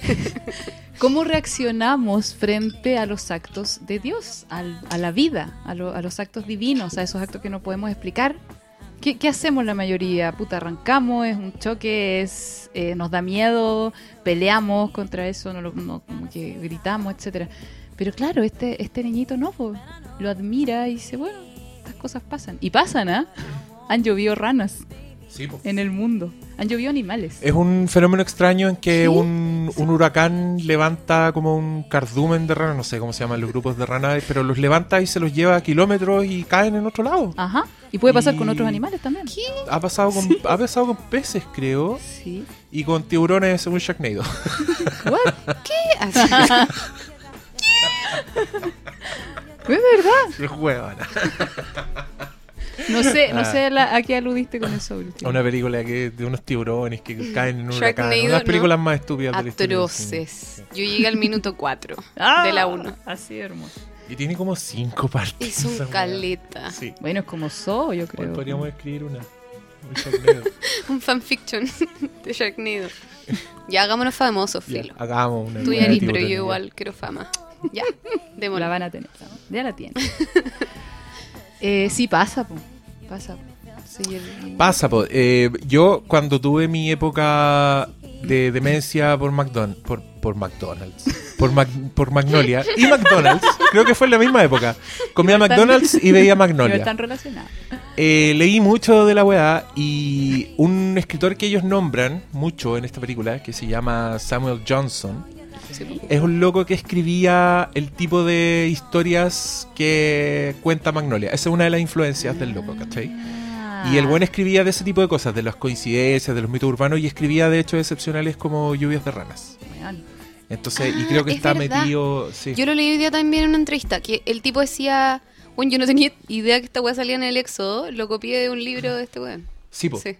Y de hecho, cuando, cuando cachó que salía en el Éxodo, ¿Eh? que salió en el Éxodo 8.2, 8-2. el es un loco llenó. Sí, pues pone lo mueve en todas partes. Sí. Es como distractor incluso. Pero ahí decía que mm, el, el director de arte, como que este le dijo, mira, quiero que 8.2 salga caleta en la película. Y que de repente llega el director de arte y le decía, ya está lista la escena, eh, ¿lo veí? Y bueno, como, no, ¿dónde está? ¿Dónde está? Entonces tenían como un juego durante toda Qué la. De filmación el- de encontrar dónde está. Hermoso. Pero tú ibas a decir algo, Diego. Eh, se me olvidó. Puta la. Estábamos en dijiste algo así William como H. este. Ah, en el niñito. No, Que el si era- tenía que ver con la lluvia de ranas. Si algo iba a decir respecto Tiene que ver con el Éxodo. La- estas cosas tú pasan, dijiste que animales, Eh, Es que, a- mira, a mí lo que me gusta de, de esa lluvia de ranas es que a pesar de representar como, como bien dices tú, el acto de Dios, ¿cachai? Ajá. Porque yo creo que es bastante... Es súper simbólica la lluvia de ranas. Puta, como sí, que si uno es literal y está tratando de... Bueno, para eso tiene el prólogo, para decirle sí, pasan cosas raras en el mundo y deal Como with sea, it. puedes hacer una Claro, que interpretación. igual el loco hace como varios énfasis. Justo cuando está la lluvia de ranas en la casa de Claudia, como que la cámara va a un cuadro que tiene colgando sí. y el cuadro dice en un rincón, but it did happen, claro. Sí. Y después el niñito lo refuerza. Es como. Y, y lo, y lo- el narrador eso lo dice al principio, yo creo también. Y también eso hace mucha alusión a lo que acabamos de saber de ella. Claro. Ah, pero obvio, o sea, esa fue la primera lectura que yo le di. Sí, yo Y, y que es un momento, puta, que significa mucho para distintos personajes. A mí también me conmueve que sea el momento en que Claudia vuelve a ser niñita. Y Ay, corre a los brazos de su mamá y le dice mami, ¿cachai? Y nosotros entendemos por diálogo que esas minas no se han hablado en años. Eh, El otro weón está abriendo los ojos para ver a su hijo, al otro loco le está llegando un ranazo en los dientes. eh, el policía está aprovechando de ser policía una vez más, de salvar gente. Pero hace algo. Primera vez que le achunta algo. Primera vez que está en el lugar correcto, en el momento Sí, en toda la película puras, Sí. puras tonteras. La, el, la, el- la misma. El cielo le devuelve su pistola al final al weón. Eh, en verdad, el, el dios está súper presente. Como los, los temas atraviesan toda la, todos los personajes. Yo leí una interpretación que decían que Dios era el cabro chico negro. ¿Cómo se llama? ah, ¿Dixon? se pueden ir en una bola más o menos. Sí. Es que tenía sentido, la encontré una buena. Porque es él el que le dice al, al policía la verdad con ese rap. ¿Cachai? Le habla y- del gusano. Le habla el gusano y no, no me acuerdo qué. Parece que el, el cabro chico después se lleva la pistola. El Sí. cabro chico se lleva la pistola y se le lleva al hermano. Y el hermano es el gusano, el hermano grande. Ese weón que va Ah. caminando en la calle, el que sale corriendo cuando ve a. William Macy, que el loco lo va. O sea, a um, John C. Reilly. Pero es, un, es, un, es una. Un, un juego de personajes que el loco sacó de la historia en algún minuto. Eh, yo no encontré cuáles eran las escenas borradas con él. En el, en- en el making of se ven algunas. Que este loco tenía como. El, creo que el personaje del gusano tenía un. tiene como un dilema de si usar la pistola para matar a alguien o no. Puede que me esté carrileando, pero esa era su historia, ¿cachai? Como que el loco se quedaba con la pistola y, y finalmente no lo hacía. Pero lo dejó en misterio y no tengo idea por qué lo sacó. Pero, Pucha. puta, ¿será otra de las weas de Magnolia Quizá que nos van a porque la hacer película los- ya tenía, ya tenía cinco horas. 25 tramas. claro, como hay que sacar algo de acá. Dijo filo, dejo la wea del gusano para que se, se pregunten estas weas. que vean 5 horas estos weones. ¿Qué tan... Oye, ¿cachai? Yo les quiero contar un- una cosa que me sorprendió del, de ese making of. Que no es un making of, es como se llama Video Diary, que es como pedazos del- de la grabación de la weá. Entonces igual veis la filmación de algunas escenas, cuando tú veis a Paul Thomas Anderson weando mientras preparan los sets. Y en una el loco está hablando con el personaje, con Philip Baker Hall, que es el actor que hace de Jimmy Gator. Y Jimmy le está preguntando si Jimmy abusó o no de Claudia. Porque llega un momento en que la, la mina le dice, ¿qué hiciste? Y el loco le dice, no sé. Y la mina le dice, pero deberíais saber, tenéis que saberlo, te merecís morir solo, ¿cachai? Todas las weas. Y el viejo le está preguntando si él sabe o no sabe. ya. Si se está haciendo el weón, si... Y Paul Thomas Anderson le dice, no sé, no tengo idea. Y el weón le sostiene la... Y yo como pensando así, wow, como... Oye, de verdad como, director. escritor podí no saber si Ah, el yo lo- personaje de verdad sabe o no sabe, Yo lo ¿cachai? asumí como que estaba tratando de hacer que el weón quedara como de, de que el actor tuviera la actitud de no tengo la más reputa idea, ¿cachai? No, y que después lo confirmé en una entrevista y el loco decía, a veces uno se tiene que dar la libertad de no saber qué le pasó a un personaje, ¿cachai? Y mm, sí, pues, es súper interesante porque ahí tú, uno tiende a, uno tiene la misma reacción que la esposa, ¿cachai? Es como, Sí. weón de mierda, si la weona te dice que sí, es porque sí, ¿cómo no sabí? ¿Cómo de reventado estaba y en un minuto de tu vida que no sabí lo que hiciste, ¿cachai? Pero lo que le hiciste a tu hija. A tu hija más encima, que, que, que me da risa, porque cuando presentan a ese personaje lo presentan como con un como con un reportaje de televisión. Es un hombre de familia, dicen, y el weón se está culeando a una puta. Ah, así, en sí. un- Ah, ¿no se está, culeando la haciendo- esposa? No, pues no, es la No. esposa. La esposa es rubia. Concha. La el principio es largo. una vieja como con pelo rojo. como ¿Cómo con me peluca. perdí ese, ese detalle? Ya, gracias. La esposa sale, la esposa de Gator sale como 10 minutos y le encuentro que es una la media Uf. actriz, la weona. o sea, ese dolor es como incómodo verla, como te das cuenta que es una señora que está, lo está pasando muy mal. Pero a la vez ama mucho al viejo y le dice, Filo, me engañaste, me molesta, pero ahora no vamos a conversar de esas cosas, ahora te estás muriendo. Ya, pero lo que viene después ya... o sea, Es que es la hija. Sí, por eso, o sea... Y también cuando ahora la veía, ya la señora que decía, no importa la wea, y después... Y después parece lo de la hija. Sí, po. Y ahí merecen morir solo por lo que hiciste. Y adiós. Y ahí yo me imagino a este otro weón en una cama agonizando con un enfermero al lado. que puede que no tenga la buena suerte que sea Philip Seymour Hoffman y sea un enfermero que le importa una raja. que la Claudia no va a ir. No, pues. Si la Claudia no... No perdona. O quizás sí. Igual Tom Cruise fue. Bueno, pero es distinto, porque a Tom Cruise lo abandonaron. Esta weona La dañaron. le cagaron la vida.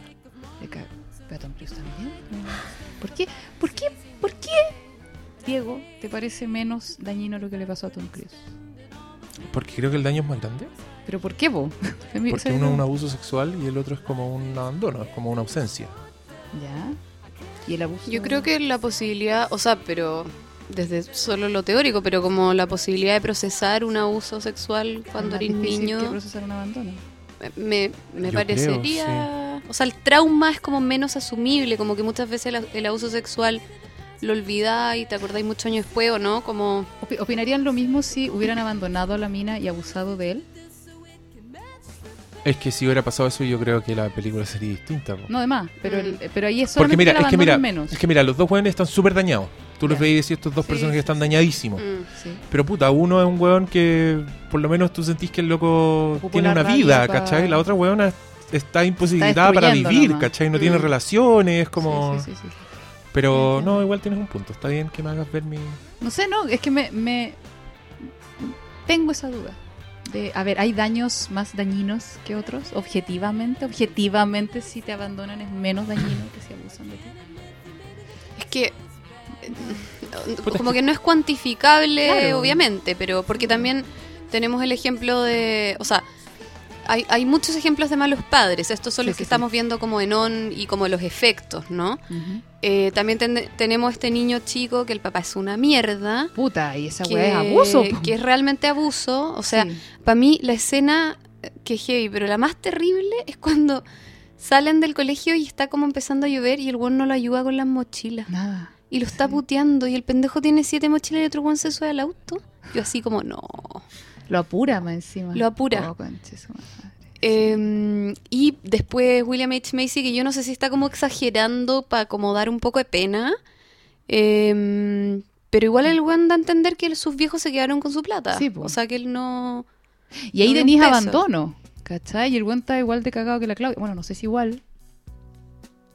Es que no hay nadie que no esté cagado igual. Sí, sí, sí, sí, Como sí, en sí. esta película. Es igual es, Hay diferentes es formas una de estar película cagado. buena para el sufrimiento y para el personaje. Pero, y ta- y Se también- muere hasta un perro. Hasta un perro empastillado, po. Sí. Y esa weá. Oye, sí, güey. ¿Por qué? Es como, es Oye, como esa no- escena es no era- demasiado buena. Yo decía, como, ¿qué onda la weá genial? Que se te den vuelta unas pastillas que pueden matar a los perros mientras no podéis colgar el teléfono. Es como, oh. Desesperante, la no weá hagas esas pastillas. A mí se me cae una pastilla, estoy tres horas recogiéndola porque mis dedos gigantes así, la weá se quedan de mismo. Parece que estuviera dibujando en el suelo la mierda. eres seis perros Y seis que perros se weándome morir si se alrededor. las comen. Y no podéis cortar, Sí, pues, weón. pues, porque tengo al otro weón ahí. Que- oh. Sí, como si no hubiera sido suficiente sufrimiento, ese perro se muere. Además. Es, es muy catártica la película, además. Yo creo que es por lo mismo, porque lleva a los personajes. Puta, por mucho dolor. Y, y es un dolor demasiado real que Es, se un dolor. siente. es que esa es la weá. Es un... Hay películas donde tú ves sufrir a la gente, igual no te la puedes creer mucho porque es como, nah, mucho, muy exagerado, ¿cachai? No sé, hay detalles que te hacen como alejarte un poquitito de la película. Pero acá no podías alejarte. Te hace Mm. sentir esa weá eh, como demasiado real. Mm. Es verdad. Y, y cachai que yo, puta, y yo podía decir, bueno, por la pega que tengo, puedo decir, conozco a cada uno de esos personajes también. He visto a cada una de esas personas. O sea, esa, esa, esa forma de estar cagado, gracias a tu. No sé si gracias a tus papás. Bueno, eso echarle la culpa a los papás. Como limitante. Pero de alguna forma es como una. Yo igual siento que es una película sobre. O sea, porque obviamente es sobre la culpa Sí. y, y el remordimiento Sí. Pero también sobre soltar un poco lo que decís tú, Diego, como de la catarsis y además eh, no es nada sutil, ¿no? De alguna hace que lluevan ranas, ¿cachai? O sea, y, la frase y la lluvia de ranas deja. Claro, es como tú puedes tratar No. la del pasado. La frase, no, la frase de Éxodo, eh, Dios le dice al faraón como algo así como si no los liberáis, te voy a llenar de ranas hasta el culo, algo así. Mm. Lo dijo Dios. y ¿Estás seguro que no Mi dijo profe de religión nunca me contó esa parte de la ¿No? Biblia. Seguro, bueno, le- léanlo, léanlo. Eh, y es si no los sueltas, si no los dejas ir. Mm. ¿Cachai? Se refería al- a los que claro esto, pues. Pero, pero ¿cachai? Que tiene, tiene ese significado. pues. Mm. Si no dejas ir, si no soltáis, te voy a mandar mi lluvia de ranas. Brigio. ¿cachai? Y sí, pues sí tiene que ver con soltar, porque todos los que están cagados es que no pueden soltar el trauma. El- Tom Cruise no puede Mm. soltar lo que siente. Y, y no quiere que se vaya el papá. No quiere que muera. La Claudia tampoco. Julian Moore, Eh, o sea, como linda. Mi hijita. In the Partridge. Yo creo que igual, igual, no, que tiene un, un final em, más feliz de lo que yo recordaba, como ¿La Julianne dentro de la gran tragedia, toda la película Ah. entera. Ah, por la sonrisa de la Claudia, decís tú? No por, Ah. por pe- pequeños gestitos de, de esperanza, como el- William H. Macy devuelve la plata con el Oh. policía. Y tiene como un El- amigo. el- y- y la consigue un amigo. sí. El niñito va y le dice al papá, papá, me tenéis que tratar mejor. Ya, pero el lo pesca. po. Da lo mismo, el pendejo como Es que... un quiebre. Es un quiebre, Sí. ¿cachai? Onda lo dice en voz alta, me Yo tienes que tratar pe- mejor. pensé lo mismo, porque a mí me da mucha rabia que el weón le diga go to bed. Y el otro weón le dice, you need to be nicer to me, dad. Y él le dice, go to bed. De nuevo. Mm. Yo dije, viéndola ahora por Ah. quincuagésima vez, dije, puta el weón culiado, como ni un poquito, ni un por favor, no sé de nada. Pero después dije, da lo mismo, porque el Mm, pendejo sí, el ya pendejo- está despierto. Sí. ¿Cachai? El weón topó Uf. fondo, en el fondo. Que después de esa humillación de mearse y que todos lo reten, weón, por Es terrible. Oye, no encontrar Y- ninguna acogida, por favor. Y, no- y- y solo decir que. Solo decir que. em, Tom, Tom, eh, se va a hacer cargo de Linda Patridge, po.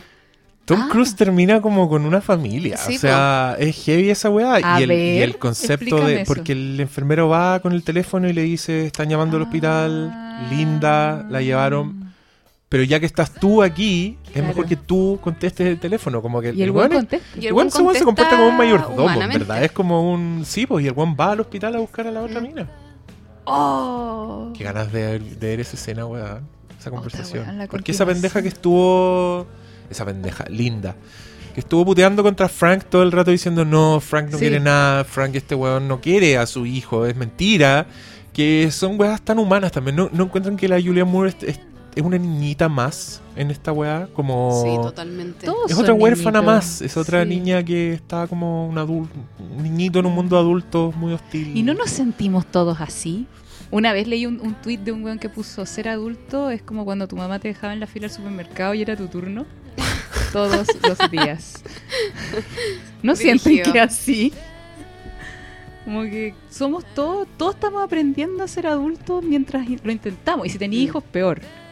Porque ahí ya cagaste, ya tenés que fingir aún más. Sí, eh, yo debo decir, para los que les interesan este tipo de cosas, que ver Magnolia después de tener hijos te igual te caga un poco más. Un poco más, que Sí, rico, como- bacán. Y que, claro, es heavy pensar que la escribió un weón de 28 sin hijos, ¿cachai? Pero claro, la, sobre todo la línea. Yo, yo sigo aislando la línea.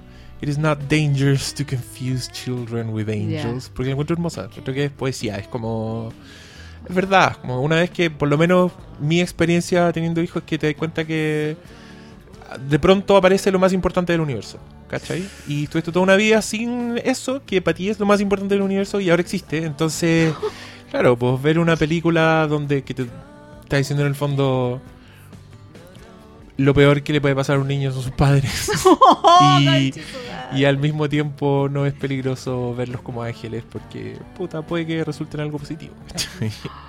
como que los ames, por ejemplo, incondicionalmente. O que los ames bien, no sé. Pero es que ¿cómo los podía amar bien, weón? ¿Sabes que yo no, imposible. algo- yo, sí. O sea, Epo, digo, es como imposible. es imposible no, no traumar. Es como. Sí, Una vez sí. un amigo me dijo como que él sentía que y- nuestra misión en el mundo era hacerlo un poquito mejor que nuestros papás. ¿Tú crees que lo hemos, lo hemos conseguido? Es que no conozco a tus papás.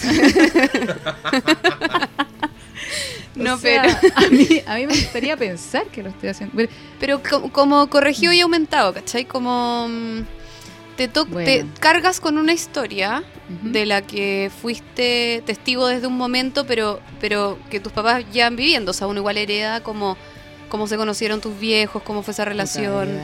Eh, luego cómo eres criado y de alguna forma, como lo que hablábamos antes, igual uno se empareja con personas parecidas a los padres de alguna manera o buscáis la coincidencia, qué sé yo. Eh, entonces sí, pues como, como la posibilidad de hacerlo un poquito mejor, ¿no? Que eso, que igual me gusta eso como que encarnan, o sea, como que en esta película hay un poco de salvación para los hijos. Me, me, me gustó tu visión porque yo no había quedado con una sensación como de tanta esperanza al, al verla. Porque no sé, onda, los se morían. ¿Qué? No, Ah, nada. pensé que iba a decir algo. Eh, pero claro, ahora con todo lo ¿Qué? que me ¿Habíais decís- pensado que quién se moría? No, que iba a decir algo. Ah, Mm. no, yo no. Te voy a subir un poquito el micrófono. Ay, Ahí. Gracias. Eh, pero sí, po, como que la peli da una. La peli. La película da una como una luz de esperanza para los para la nueva generación. Para los para todos estos que cargan con la con el tema de los papás. Sí, es verdad. Pero para sus personajes también, yo estoy de acuerdo con la Cata. A mí me gusta mucho el optimismo, de hecho. Creo que es necesario después de llevarnos por ese por esa montaña De rusa. todo lo que nos hizo este Sí, weón. pues, tres horas de de grito, sufrimiento. weón, y de ya, bien, hicimos una pausa para Patetismo, cantar, pero vergüenza ajena, loco, déjame bien, claro. Humillación. humillación, niños que se hacen pipí en la tele. Weón, Weón, la tele. esa, En esa escena culia, oh, si es que yo me de la mierda. sufrí. Esa pero- productora, Felicity Es- Hoffman, ¿Qué Felicity Hoffman? ¿Quién, quién es Felicity? Nurse Jackie. Eh, no, po. no, no es Nurse Desperate. Housewives. No, Nurse Se Jackie es otra. Ah, Eh. Felicity Hoffman, Transamérica también. Es la esposa de William H. Macy. Es la productora, la que le hice al la, pituto, Gaia. Ah, Pituto, ¿ah? Nepotismo. porque es solo un poco mala actriz. Mentira, seca. Oye, la cagó. Eh, weón, vieja Odiable de la mierda, weona, el personaje culiado. Encima salvándose, como, ¿qué pasa? Nada. Como, ay. No Tenía el niñito sé. meado ahí, como, anta comerciales. ¿O no? Sí. Oye, sí. Sí, y en un minuto es como, ay, yo soy la productora, tú me tenés que hacer, me tenés que decir todo lo que te pasa. Y yo como, weona, te dijo que quería mear y vos lo dejaste ahí sentado, no servís para nada. ¡Maraca! ¡Te odiamos! Brigio. Me quedé como en el aire. Pero, ¿qué más? Hablemos del programa. El programa de los niños. eh, ¿Cuántos la los Felicity niños? Hoffman está casada con William H. Macy. Ah, estaba ahí buscando la, Lo dije la información. Ah, ¿en serio? Perdón, que estaba buscando quién era Felicity Hoffman. La Cata lo dijo. Ah, pero yo pensé, mira. ah, entonces sí, sí encontró dónde poner su amor. Ah. Sí. Pero qué, qué No lo, no lo pescó el frenillo, pero ahí con la productora hicieron buenas migas. Dijo, uy, no tiene dientes. Mm. Ah. Ave María. Es, es un niño genio, pero cuando grande. mm.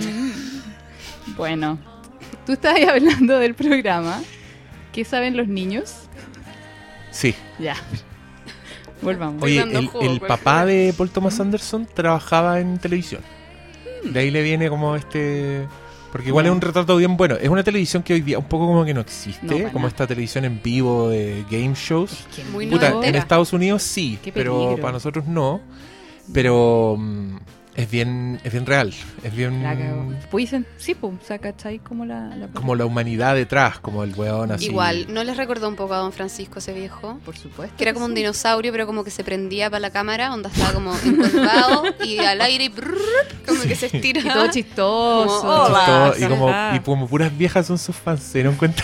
Eran como puras obvio. señoras. Sí, Pero si el viejo era viejo. Como Don Francisco, man. Oye, Don Francisco en esa época ya era viejo, po. sí, pues. Sí, Sí, po, hace po. 20 años. El otro día lo vi en la tele y decía como, este es mi noveno cambio de mando. Y yo, oh, concha, como entre medio 20 años de dictadura. Sí, pues, más. Cuando nació este y weón. así todo el noveno, weón. ¿Cuándo nació este weón? Weón de haber el golpe de estado era como el cuarto. Te juro. Oye, pero sin hueveo, po.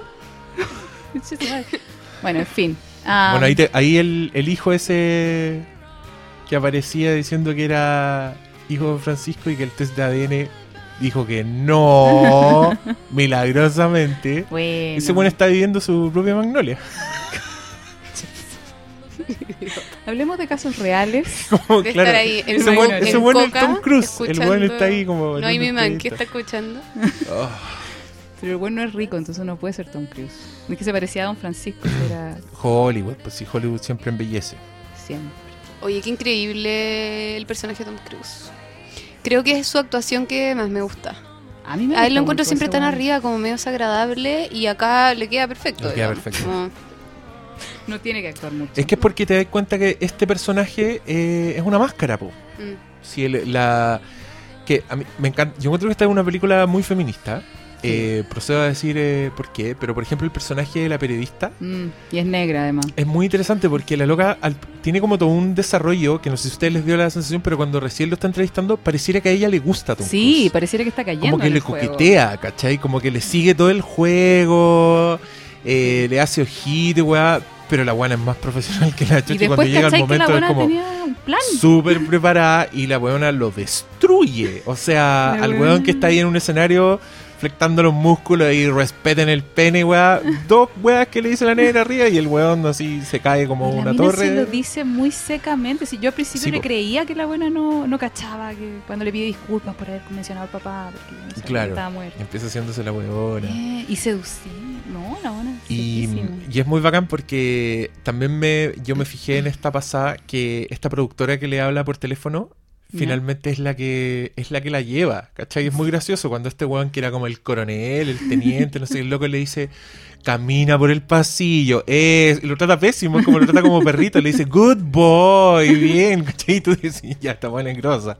Y después al otro le, no le aguanta nada Tom Cruise, es como, I am doing my fucking job, Sí. contéstale el teléfono a este weón, ¿cachai? No pensáis que fue el jefe de esa mina. Sí, así que es, es muy bacán lo que el loco hace, porque hace este personaje detestable que ya el 99 te escandalizaba su misoginia, hoy día... No, es- porque sí.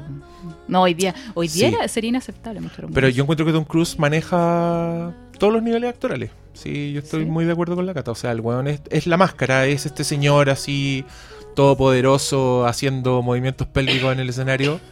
Pero también es el weón destruido que se queda callado porque no sabe qué decirle es a la un mina. niño también, si todos Esa son escena- niños. Como el buen cuando se empieza a desarmar. Uy, sí. Porque igual, ¿cachai? Que tiene plan B. O sea, cuando ella le dice como, oye, pero acá no, no aparecí, no aparecí en la universidad, él dice como, este profesor, este profesor, este profesor. Claro. Llámalo Sí. si querís. Onda, como que tú decís, ah, como Si tenía, si tenía, si tenía respuesta Sí. igual. pero... Pucha, es que le toca ya a los papás. Es que a uno cuando le tocan a los papás, ahí te tocan los traumas más, más profundos, los primeros traumas. Sí, po. Es cómo respondí frente a eso. Y ahí él se manifiesta como el niño que... Todos eran niños, todos estaban atrapados en, en la niñez. Mm. Porque todos tenían la edad del Stanley. Porque ¿cómo reacciona un niñito cuando lo deja, cuando lo pilláis? Como el. Sí, po. Sí, total. Y también como... Y también cuántos de nosotros pues, weón, no, no- nos mostramos así tan bacanes. Porque en el fondo estamos cagados de susto. Y estamos llenos de mentiras que nos contamos a nosotros que les contamos a los demás. Bueno, yo me puedo ver en todos los personajes de esta película. Creo que por eso nos caga tanto. Mm. Yo me puedo reconocer en todo, incluso en, en el huevón abusador. Cuando no hay hecho uso de tu poder sobre alguien más de manera injusta. Por eso también me carga el movimiento actual, ¿cachai? De tanta condena frente a todo esto. O sea, la hueá de la corrección política me tiene enferma porque como que nada es, es- esto es inaceptable. Y, y- y ahí va implícito el discurso, yo jamás haría eso. O sea, yo sería incapaz. Y vamos hundiendo gente, ¿cachai? Porque puta se corrieron una paja enfrente de otra persona. Oh, ni siquiera por eso, porque escribieron un tweet que Uf. deja en evidencia una forma de pensar que a mí me parece incorrecta. Que me parece incorrecta, sí. Pero que en verdad lo que estáis haciendo ahí te estáis luciendo tú. Es como estáis diciendo, oye, yo sí vi el ángulo correcto en esta situación Mm, y procedo a adoctrinarlos. porque yo tengo la razón. Yo sería incapaz de decir lo que acabas de decir. Ahora hace poco yo, por ejemplo, vi un tweet de una loca que decía, yo no sé por qué le celebran tanto a Bachelet si bajo su gobierno murieron dirigentes mapuche y... ra, ra, ra, ra". Ajá. Y yo leí esa weá, por supuesto en el clima de adiós, señora Bachelet, en este clima de luto que se vive Que todos la por quieren, estos días, que todos la quieren. No, impresionante. Y, y yo en eso no veo ni un afán de precisión histórica, nada, veo simplemente un decir, loco, yo estoy viendo lo que ustedes no están viendo, yo estoy viendo lo incorrecto como debería, y, y que, que finalmente es como un, Mm. un desfile de principios, de Sí. valores, como de... y como blanco o negro, Exacto. punto final. Que Ajá. No hay en punto verdad- claro. O sea, no podí, no podí reconocer que se avanzó con el aborto tres causales porque pasó, ¿cachai? Claro. No está el, no está lo gris, Sí. no está el Putito, puta, veamos lo bueno y lo malo. todos caemos en eso. po. O sea, dime algo bueno de Trump. Sinceramente, sin hueveo. Pero es que no lo conozco. Es simpático, no sé, pero. ¿Cachai que todos. La esposa es rica. La esposa es rica. Todos tenemos. Lo que, nuestro- lo que decía Chris Rock, si Bush fue malo y el buen trajo Obama, este buen va a traer a Jesucristo de vuelta. Va a ir Jesús y va a decir, aquí estoy, ¿qué pasó? Pero ¿cachai lo difícil que es salirte de, de tu propia concepción de lo bueno y lo malo? Para nosotros, Trump es, malo y no se me ocurre absolutamente nada bueno que decir de ese weón. Sí.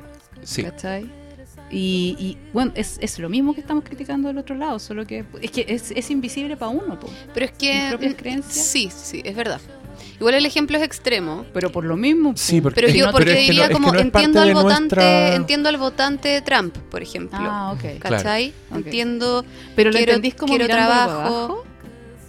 Obvio, Fer, si yo soy la más bacán de tu mundo. Pero eso lo entendís como ya, una masa ignorante que tiene miedo No, no, no. de... No, sino Ah, como. O sea, obvio que en parte sí, pues si alguien tiene tu- tus ideas completamente contrarias, o sea, tiene ideas completamente contrarias a las tuyas, ¿Qué? Hay que mirarlo. no, no, es difícil ponerte en su lugar. O sea, el ejercicio es consciente, ¿cachai? No es una cuestión que quizá a ti te resulta No, fácil porque eres no es fácil. seca, pero No, no es fácil, no es fácil. Es más, me he esforzado. claro, es como un, es un, hay que forzarse para. Si el, Porque no es la primera tendencia tuya. No, ¿cachai? Ni cagando. Pero una vez... dígame. Pero, pero yo lo, o sea, creo, creo que mm, a mí también me pasa como, como al Diego que y lo que sí tú, como que es, es no quisiera eh, creerme dueña de la verdad, ¿cachai? Eso es lo que encuentro peligroso, como siempre, ¿cachai? Es que Como- es- eso es lo que eso es lo que es- estoy diciendo yo, como que el, este, esta corrección política para mí anula el diálogo Mm. justamente porque no es diálogo, sino que es como un desfile de, statements, de cosas Sí. que yo quiero decir De de, mí para el resto, de verdades, claro. Sí. Cuando tú así a bocajarro, maleteramente, me preguntas qué es lo bueno de Trump, Sí. eh, me cuesta porque creo que no tiene que ver con lo que estoy diciendo, de entrada. Pero es una verdad, po.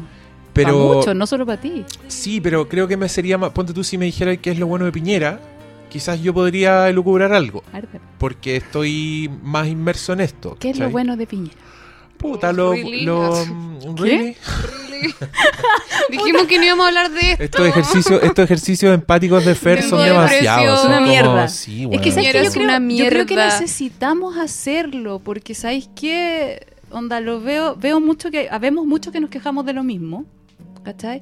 Pero yo misma, cuando me veo enfrentada a una opinión muy diferente a la mía, me sale el, el odio, ¿cachai? Sí, de las es que, es entrañas. que eso es lo que yo creo decir. Quiero matar. A mí me pasó que gracias a ti lo entendí, pero como te dije el otro día, ¿Mm? como Morpheus, cuando a Neo le dice es distinto que te muestren la puerta a que tú tengas que atravesarla. Me pasó eso cuando tú me decías que la gente No, cuando tú me decías que la gente cuando te cuando ataca en internet en verdad está mostrando algo, Sí, sí, sí. una carencia propia. Propia. Ya, yo me di una vuelta más o menos larga por redes sociales y lo entendí. Llegué a la misma conclusión, ¿cachai? Pero tuve que llegar yo a ella para que, pa que entrara, si yo que te se agarro la ahí. cabeza y te la pongo ahí, no claro, no si tú me la decís porque no es lo mismo mostrarme la puerta y decirme ahí está la puerta que yo pararme y cruzarla, ¿cachai?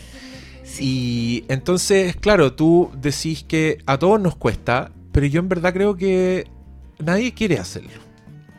Realmente. Yo creo que, yo creo que en verdad, en verdad, Como re- que, sí. de corazón yo en Sí. Twitter, por, en el Twitter, por ejercicio ejemplo, no veo parece ser lo contrario, como que dan ganas de tirar piedrazos. ¿no? Sí, pues dan ganas de tirar pedrazo porque Pararse- solo hay piedras. pararse en la solo- razón y Yo tirar he querido piedrazo. tirar piedrazo en Twitter y nadie me responde con piedra. Yo no sé si algo. Auditores, ¿qué, qué weá? ¿Por qué a mí no me.?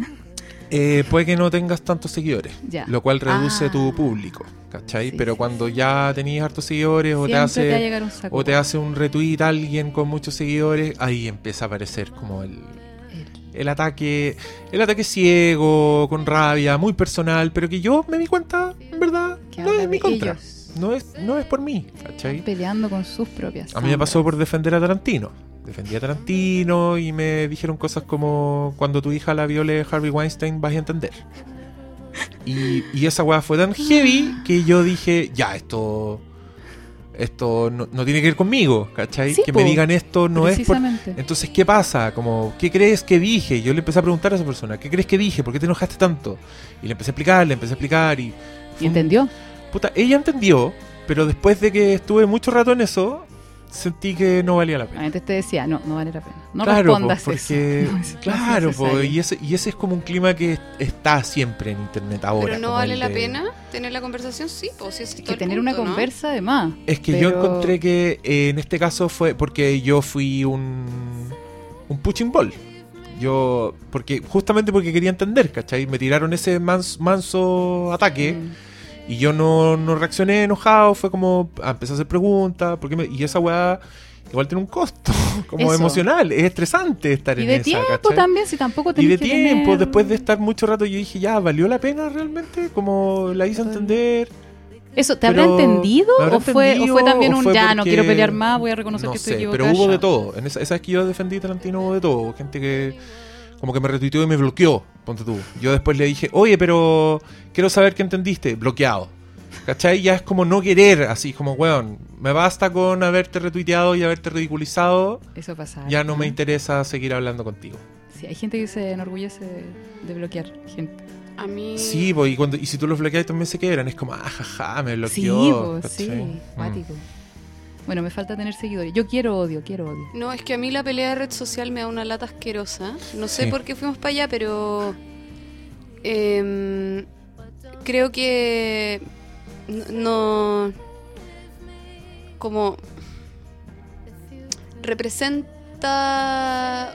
Como la forma para mí es demasiado. em, poco atractiva. No me interesa nomás. De hecho, yo como en, en el podcast he tenido muchas menos respuestas De y, cuando, y cuando nos han contestado cosas un poco más duras, Pero eh, nada, bueno, nos tratan con... sí, con mucho cariño, pero incluso cuando hay como reacciones más duras, a mí yo no, no me dan tú ganas de no contestar. contestáis. A mí sí, pero sabes que a mí, a mí me interesa de verdad. Claro, ponte tú ahí sí me interesa tener diálogo. Pero ¿Cachai? sí, es que yo- es que lo Si entiendo, no pero siento que mm, siento que es como para mí es un poco o infructuoso o como decís tú, como un gasto de tiempo alto, como Mm. entiendo a lo que van. Pero creo que con respecto a la película yo no sé cómo yo no sé cómo reaccionaríamos si es que esta película la hubieran estrenado ahora, si esta fuera la nueva película de Paul Thomas Anderson y no El hilo fantasma. A mí me gustó mucho más esta que El hilo fantasma. Eh, me parece me parece actual, me parece relevante, ¿cachai? Aunque tenga 20 años, no creo Sí, pero la que... reacción habría sido súper diferente, yo creo. Probablemente hubiera sido Mm. muy diferente y como algo que a mí me encanta de PTA es que pucha, le presta ropa a todos sus personajes, lo que, está, lo que estábamos hablando Mm. antes. Entonces, ese ejercicio me parece interesante. O sea, si tú me decís como... Si yo viera a Piñera, puta, weón, nervioso antes de asumir, llorando con la Cecilia Morel, porque no tengo idea, estoy inventando cualquier mierda, digamos, pero como lo que lo como la idea que representa Piñera, sus valores, a mí me horrorizan porque son muy contrarios a los míos, pero yo no niego que él sea humano, ¿cachai? Sí, Eh, que y que pueda ser frágil, igual que yo soy frágil, ¿cachai? Como que, de alguna manera, ese, ese ejercicio de esta película, que es como mostrar en su... eh, ¿Cómo le dice? Es que Julio Rojas tiene ese término que habla del giro de vulnerabilidad. Eh, pero como en su momento más vulnerable, como en su... ahí tú em, podías empatizar. Sí, Tú no ah, podías como Es difícil empatizar con alguien que no te se permite entrar como por como que heavy es como la rendija de ¿cachai? de, de vulnerabilidad Sí, que cuando estamos vulnerables somos todos iguales ¿cachai? por como supuesto que sí. niños tal vez o A mí lo que me pasa es que con las películas, por eso también no me gusta ver tantas películas, me gusta encontrarme en las películas. Me gusta, como que busco en general enriquecerme con, con las weas que vivo, ¿cachai? Y, y siento que me enriquezco cuando puedo reconocerme en algo. Y así he ido como tratando de desarrollar, también por mi pega, eh, formas de irme enriqueciendo así, como, como que a ver, a ver si puedo empatizar con alguien que no se muestra vulnerable. Si puedo empatizar con el buen penca, con el buen malo, con el malo de la película. Y eso me pasa mucho con, con estas películas que me hacen ver acá. Eh, ¿Y por qué en Twitter? Es porque ahí es uno de los lugares donde es más difícil empatizar. O sea, cada uno muestra, weón, la peor cara que tiene, ¿cachai? Y por eso me interesa mucho así ver el odio, ver, ver a ver qué me pasa a mí cuando, cuando lo dirigen hacia mí. Para, para tener ese movimiento interno que me muestra una parte de mí que estaba oculta hasta ese momento y que no quiero ver. Porque esa, esa- esas partes son las más enriquecedoras, pues cuando las puedes reconocer. Claro, tú veías el odio y reaccionáis como Stanley. Está ahí, this is something what happens. Weón, esto es maravilloso. Sí, yo, en cambio, yo soy la Julianne Moore. Yo estoy ahí. "Shame on you, ranas". shame you". encantó. ¡Shame on you! Sí, puede ser. Es que sabéis que de verdad, yo puta, me, me he enriquecido mucho, por ejemplo, siguiendo a grupos pro vida. ¿Cachai? Porque una de las weas que a mí más me, me emputece es eso, como el- que, no, que no me dejen aportar, que, que me, que me acobarten esa libertad. Y así he ido, he ido entendiendo cómo funciona eso. Y, y hay amor en el fondo weón. Por ese ser, ¿cachai? Que para uno es, es una mórula, weón. No, pero es vida. Bueno, en fin. El tema es que como que siento que se me va abriendo la, la cabeza, la perspectiva, ¿cachai? Con todo eso. Por eso siempre hueveo, para que No, es bacán en verdad, si tienes razón. Si- siento, bueno, es, lo que he hablado muchas veces a propósito de la sombra, onda, que si te carga algo de alguien, si te carga una situación, si, si te, te despierta así como una weá visceral, es que hay algo tuyo ahí, po. Y hay algo súper rico, profundo. Como... Entonces, bueno. Bueno, y esta, y esta película me lo muestra. Yo reconozco que hago el ejercicio de ver eso, ver cuándo me pasa. ¿Ya? Porque yo soy humano y me pasa, por ejemplo, que mando pantallazos por WhatsApp y digo, mira lo que puso. Yo soy una receptora. Tú eres una receptora, tú sabes de lo que estoy hablando. Inmediatamente después de que lo hago, me quedo mirando el vacío y digo, ¿qué dice esto de mí? ¡Ah! ¿Qué es lo que realmente me molesta? ¡Ay, qué buena! Pero no he llegado a ninguna respuesta. La respuesta buena sigue siendo un enigma. Me puedes mandar el ¿Será que a pantallazo a, mí con ese mensaje no, y yo te voy a decir. No, Fer, olvídalo. No quiero, no quiero arriesgarme. Vivo en primer piso, pero puta, después que puede que suba a la azotea. No, no, no lo haré. Oh, na- nadie me acompaña en mi cruzada. Eh, no, que estás muy loca. esa weá. Mándenme odio. Esa weá. Sí, Mándenme odio verdad. ahí. Tuiteando en contra de la mujer fantástica. A ver. Y nadie me dijo ni una pega. ¿Quieres, ¿Quieres contar? ¿Quieres contar por aquí? Cuál tu- ¿Por qué no me gustó la mujer fantástica? ¿No te gustó la mujer fantástica? Te tiraste Pues un hilo de tweets. simplemente, simplemente porque yo esperaba más. Yo esperaba así que se mostrara de verdad injusticia, ¿cachai? Porque la mina era transexual. Pero yo miran, miré la película así diciendo ya, voy a hacer como que soy transfóbica, porque no Ya. es que yo me pongo en el lugar de la gente. Eh, y a ver, a ver si la weá me logra como logra hacer que yo me cuestione algo desde esa postura. Nada, weón, porque todo lo que le pasaba a la mina, ¿cachai? Le podría haber pasado a cualquier mina en esa situación. Weón, se te muere tu pareja, eres la única que está con él, el weón tiene moretones, obvio que me van a, mínimo me van a interrogar. Si arranco del hospital con Te van a mayor interrogar razón, con mayor énfasis. con mayor énfasis y me van a revisar el cuerpo para ver si yo también tengo moretones. O sea, hay casos así, es normal. Si me conoce la esposa que estuvo casada no sé cuántos años con el weón, ¿cachai? Va a agarrarse lo que sea para insultarme. Y si soy transgénero, si es lo que más se me nota, ok, se va a agarrar de eso. ¿Cachai? Entonces, como que todo el rato tenía yo que estar como diciendo ya, pero sí, igual, o sea, yo que no soy transfóbica, puta, sí, po, obvio, que encontré que puta la weá injusta, ¿cachai? Que la, la, la, la, la. Pero porque ya estoy en esa, po. Entonces sentía, yo esperaba que la película como que removiera hacia la gente que no está en esa. Que lo hiciera cuestionarse algo, ¿cachai? Y siento que no. Ah, Te entiendo. Tú- puede que sea una, una película que le predica al coro. Puta, sí, po, eso sentí. Sí. Pucha, ya, si me la mostráis a mí, sí, pues bueno, obvio, ¿cachai? Y, y paja la familia y la, la, la. Pero, si no, más encima después la Lola deprimida va y va a chupar cornetas. Entonces, si que hay con esa idea de alguien transgénero, es como el pigo, po, ¿cachai? Es súper mala la, la imagen para alguien que no. Para alguien que es transfóbico, po, para alguien que está en contra de eso. Le estáis dando más razones, po, para estar en contra de eso. Esa weá me molestó de la película. Solo eso. Pero al final, sí, igual está bien, ¿cachai? Está súper bien que el tema se hable, no encuentro la raja. Y, y por eso mismo me pongo exigente. Yo quería algo, algo más. Algo que me removiera. Mucho más. Solo eso. Perfecto. ¿Y no te llegó odio por eso? Es que puede que tú también seas ahí bien afortunada particular la, tus opiniones y todo eso. Quizás Es que yo creo que eso. igual me sigue, como decís tú, me sigue poca gente. También le me- predicas al coro. Y le predico al coro. Y me, y me sigue gente que escucha esto. pues, Entonces, como. Que, Ah, que ya se sabe que gente que que es muy más empática. sí, gente con más... Gente Que más la gente más bacán. es la gente sí. linda. Es la gente linda del mundo. La GCU. Todavía existe esa wea. No sé. Gente como. Bueno. Sí, sí. Eso. Oye, mm, Yo creo que ya. No sé. ¿Algo más? Yo creo que ya sí, estamos. no, yo ¿Sí? quiero hablar de una cosa más. Dale. Ah, dale, dale. Yo quiero hablar de mi escena favorita de esta película. ¿Cuál es tu escena favorita? Y quiero que ustedes me cuenten cuál es la suya. Pero la mía, a pesar de que me encanta de principio a fin, es la primera intervención del Paco en un domicilio. Ah, la con, con esa negra maravillosa. Ah, Con esa madre esposada del Sí. sillón que va con- que creo que es la única escena como de grandes comillas comedia que tiene la película. Es increíble. Está. Es que por favor veanla de nuevo y fíjense como los diálogos son perfectos, la dirección es perfecta. Con la buena amarrar al sillón diciéndole como, no revisé el closet. en el closet sí que no hay nada. Delatándose con todo.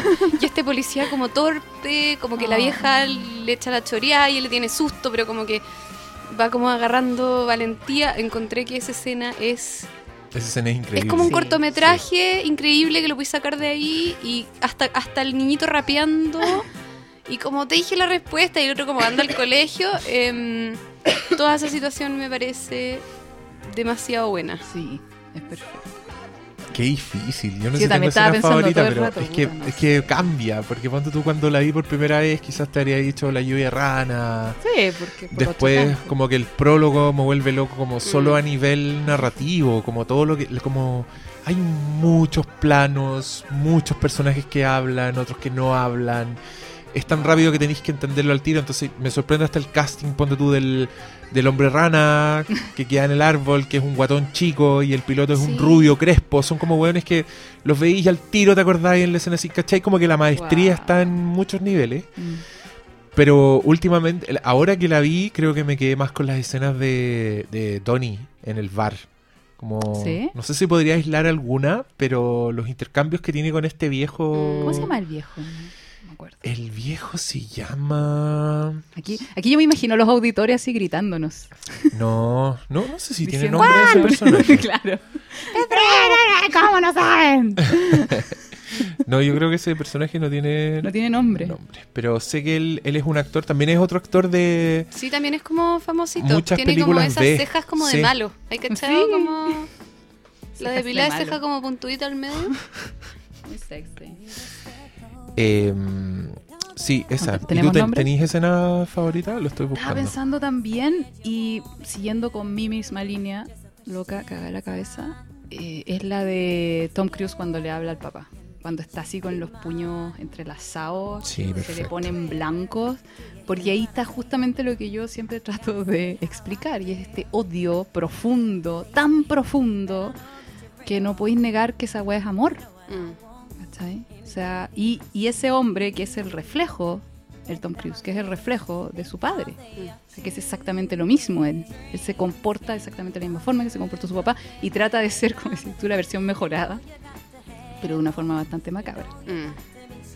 Y, y siento que ahí como que se grafica esto que yo siempre hablo de la, de la sombra. Como que este, ese one se está enfrentando a su sombra. Eso es lo que nos pasa Mm. con la sombra, ese odio profundo e intenso, que es amor. La música. Yeah, Eh, hermosas palabras para el cierre, po. yeah. Eh, el actor que yo buscaba se llama Henry Gibson, ¿Y que es un señor que actuó en muchas películas. Tiene 153 créditos Demonios. en su vida. 153 años. Y el personaje se llama Thornton Howell. Creo que, no lo, creo que no lo nombran. Creo que No, tiene un ¿cómo nombre tiene muy nombre, aristócrata. No, no me suena. Tampoco. Sí, Thurston Howell. Eh, un seco actúa en Viaje Insólito, una película que me gusta mucho. Actúa en películas de Joe Dante en los 80. Así que debe haber tenido muchas películas de terror en los 50, probablemente. Y ya, pues, dejémoslo hasta aquí. Estamos. ¿Tienen Yo, palabras al cierre? ¿Alguna última Eh, reflexión? ¿Algo? yo sigo atendiendo, por si acá, online. Búsquenla en sus redes. Yes, búsquenme nomás. Eso, Cata. Tírate de tus redes, pues, nombre. Ah, en. Facebook, Yo Jennifer. asumo que ya se la saben.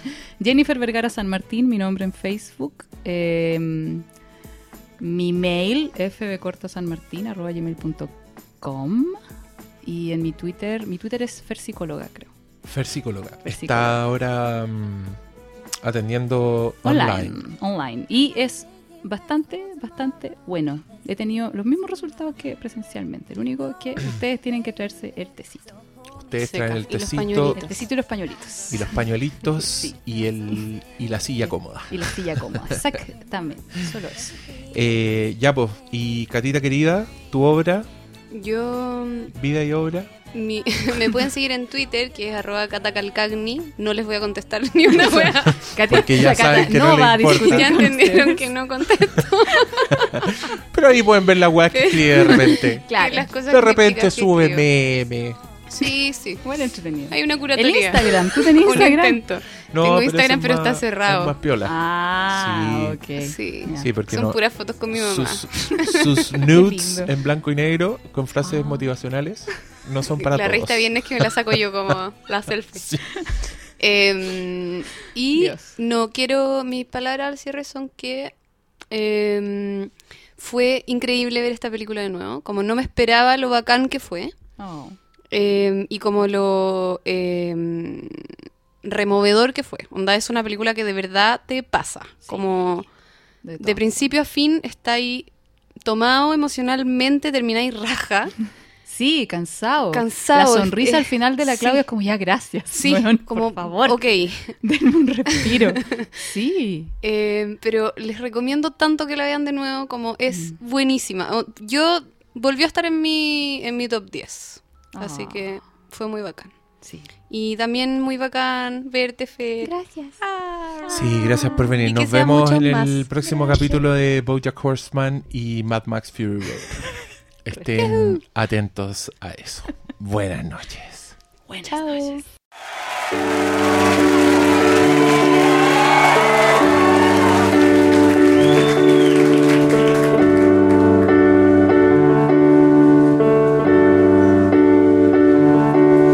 It's not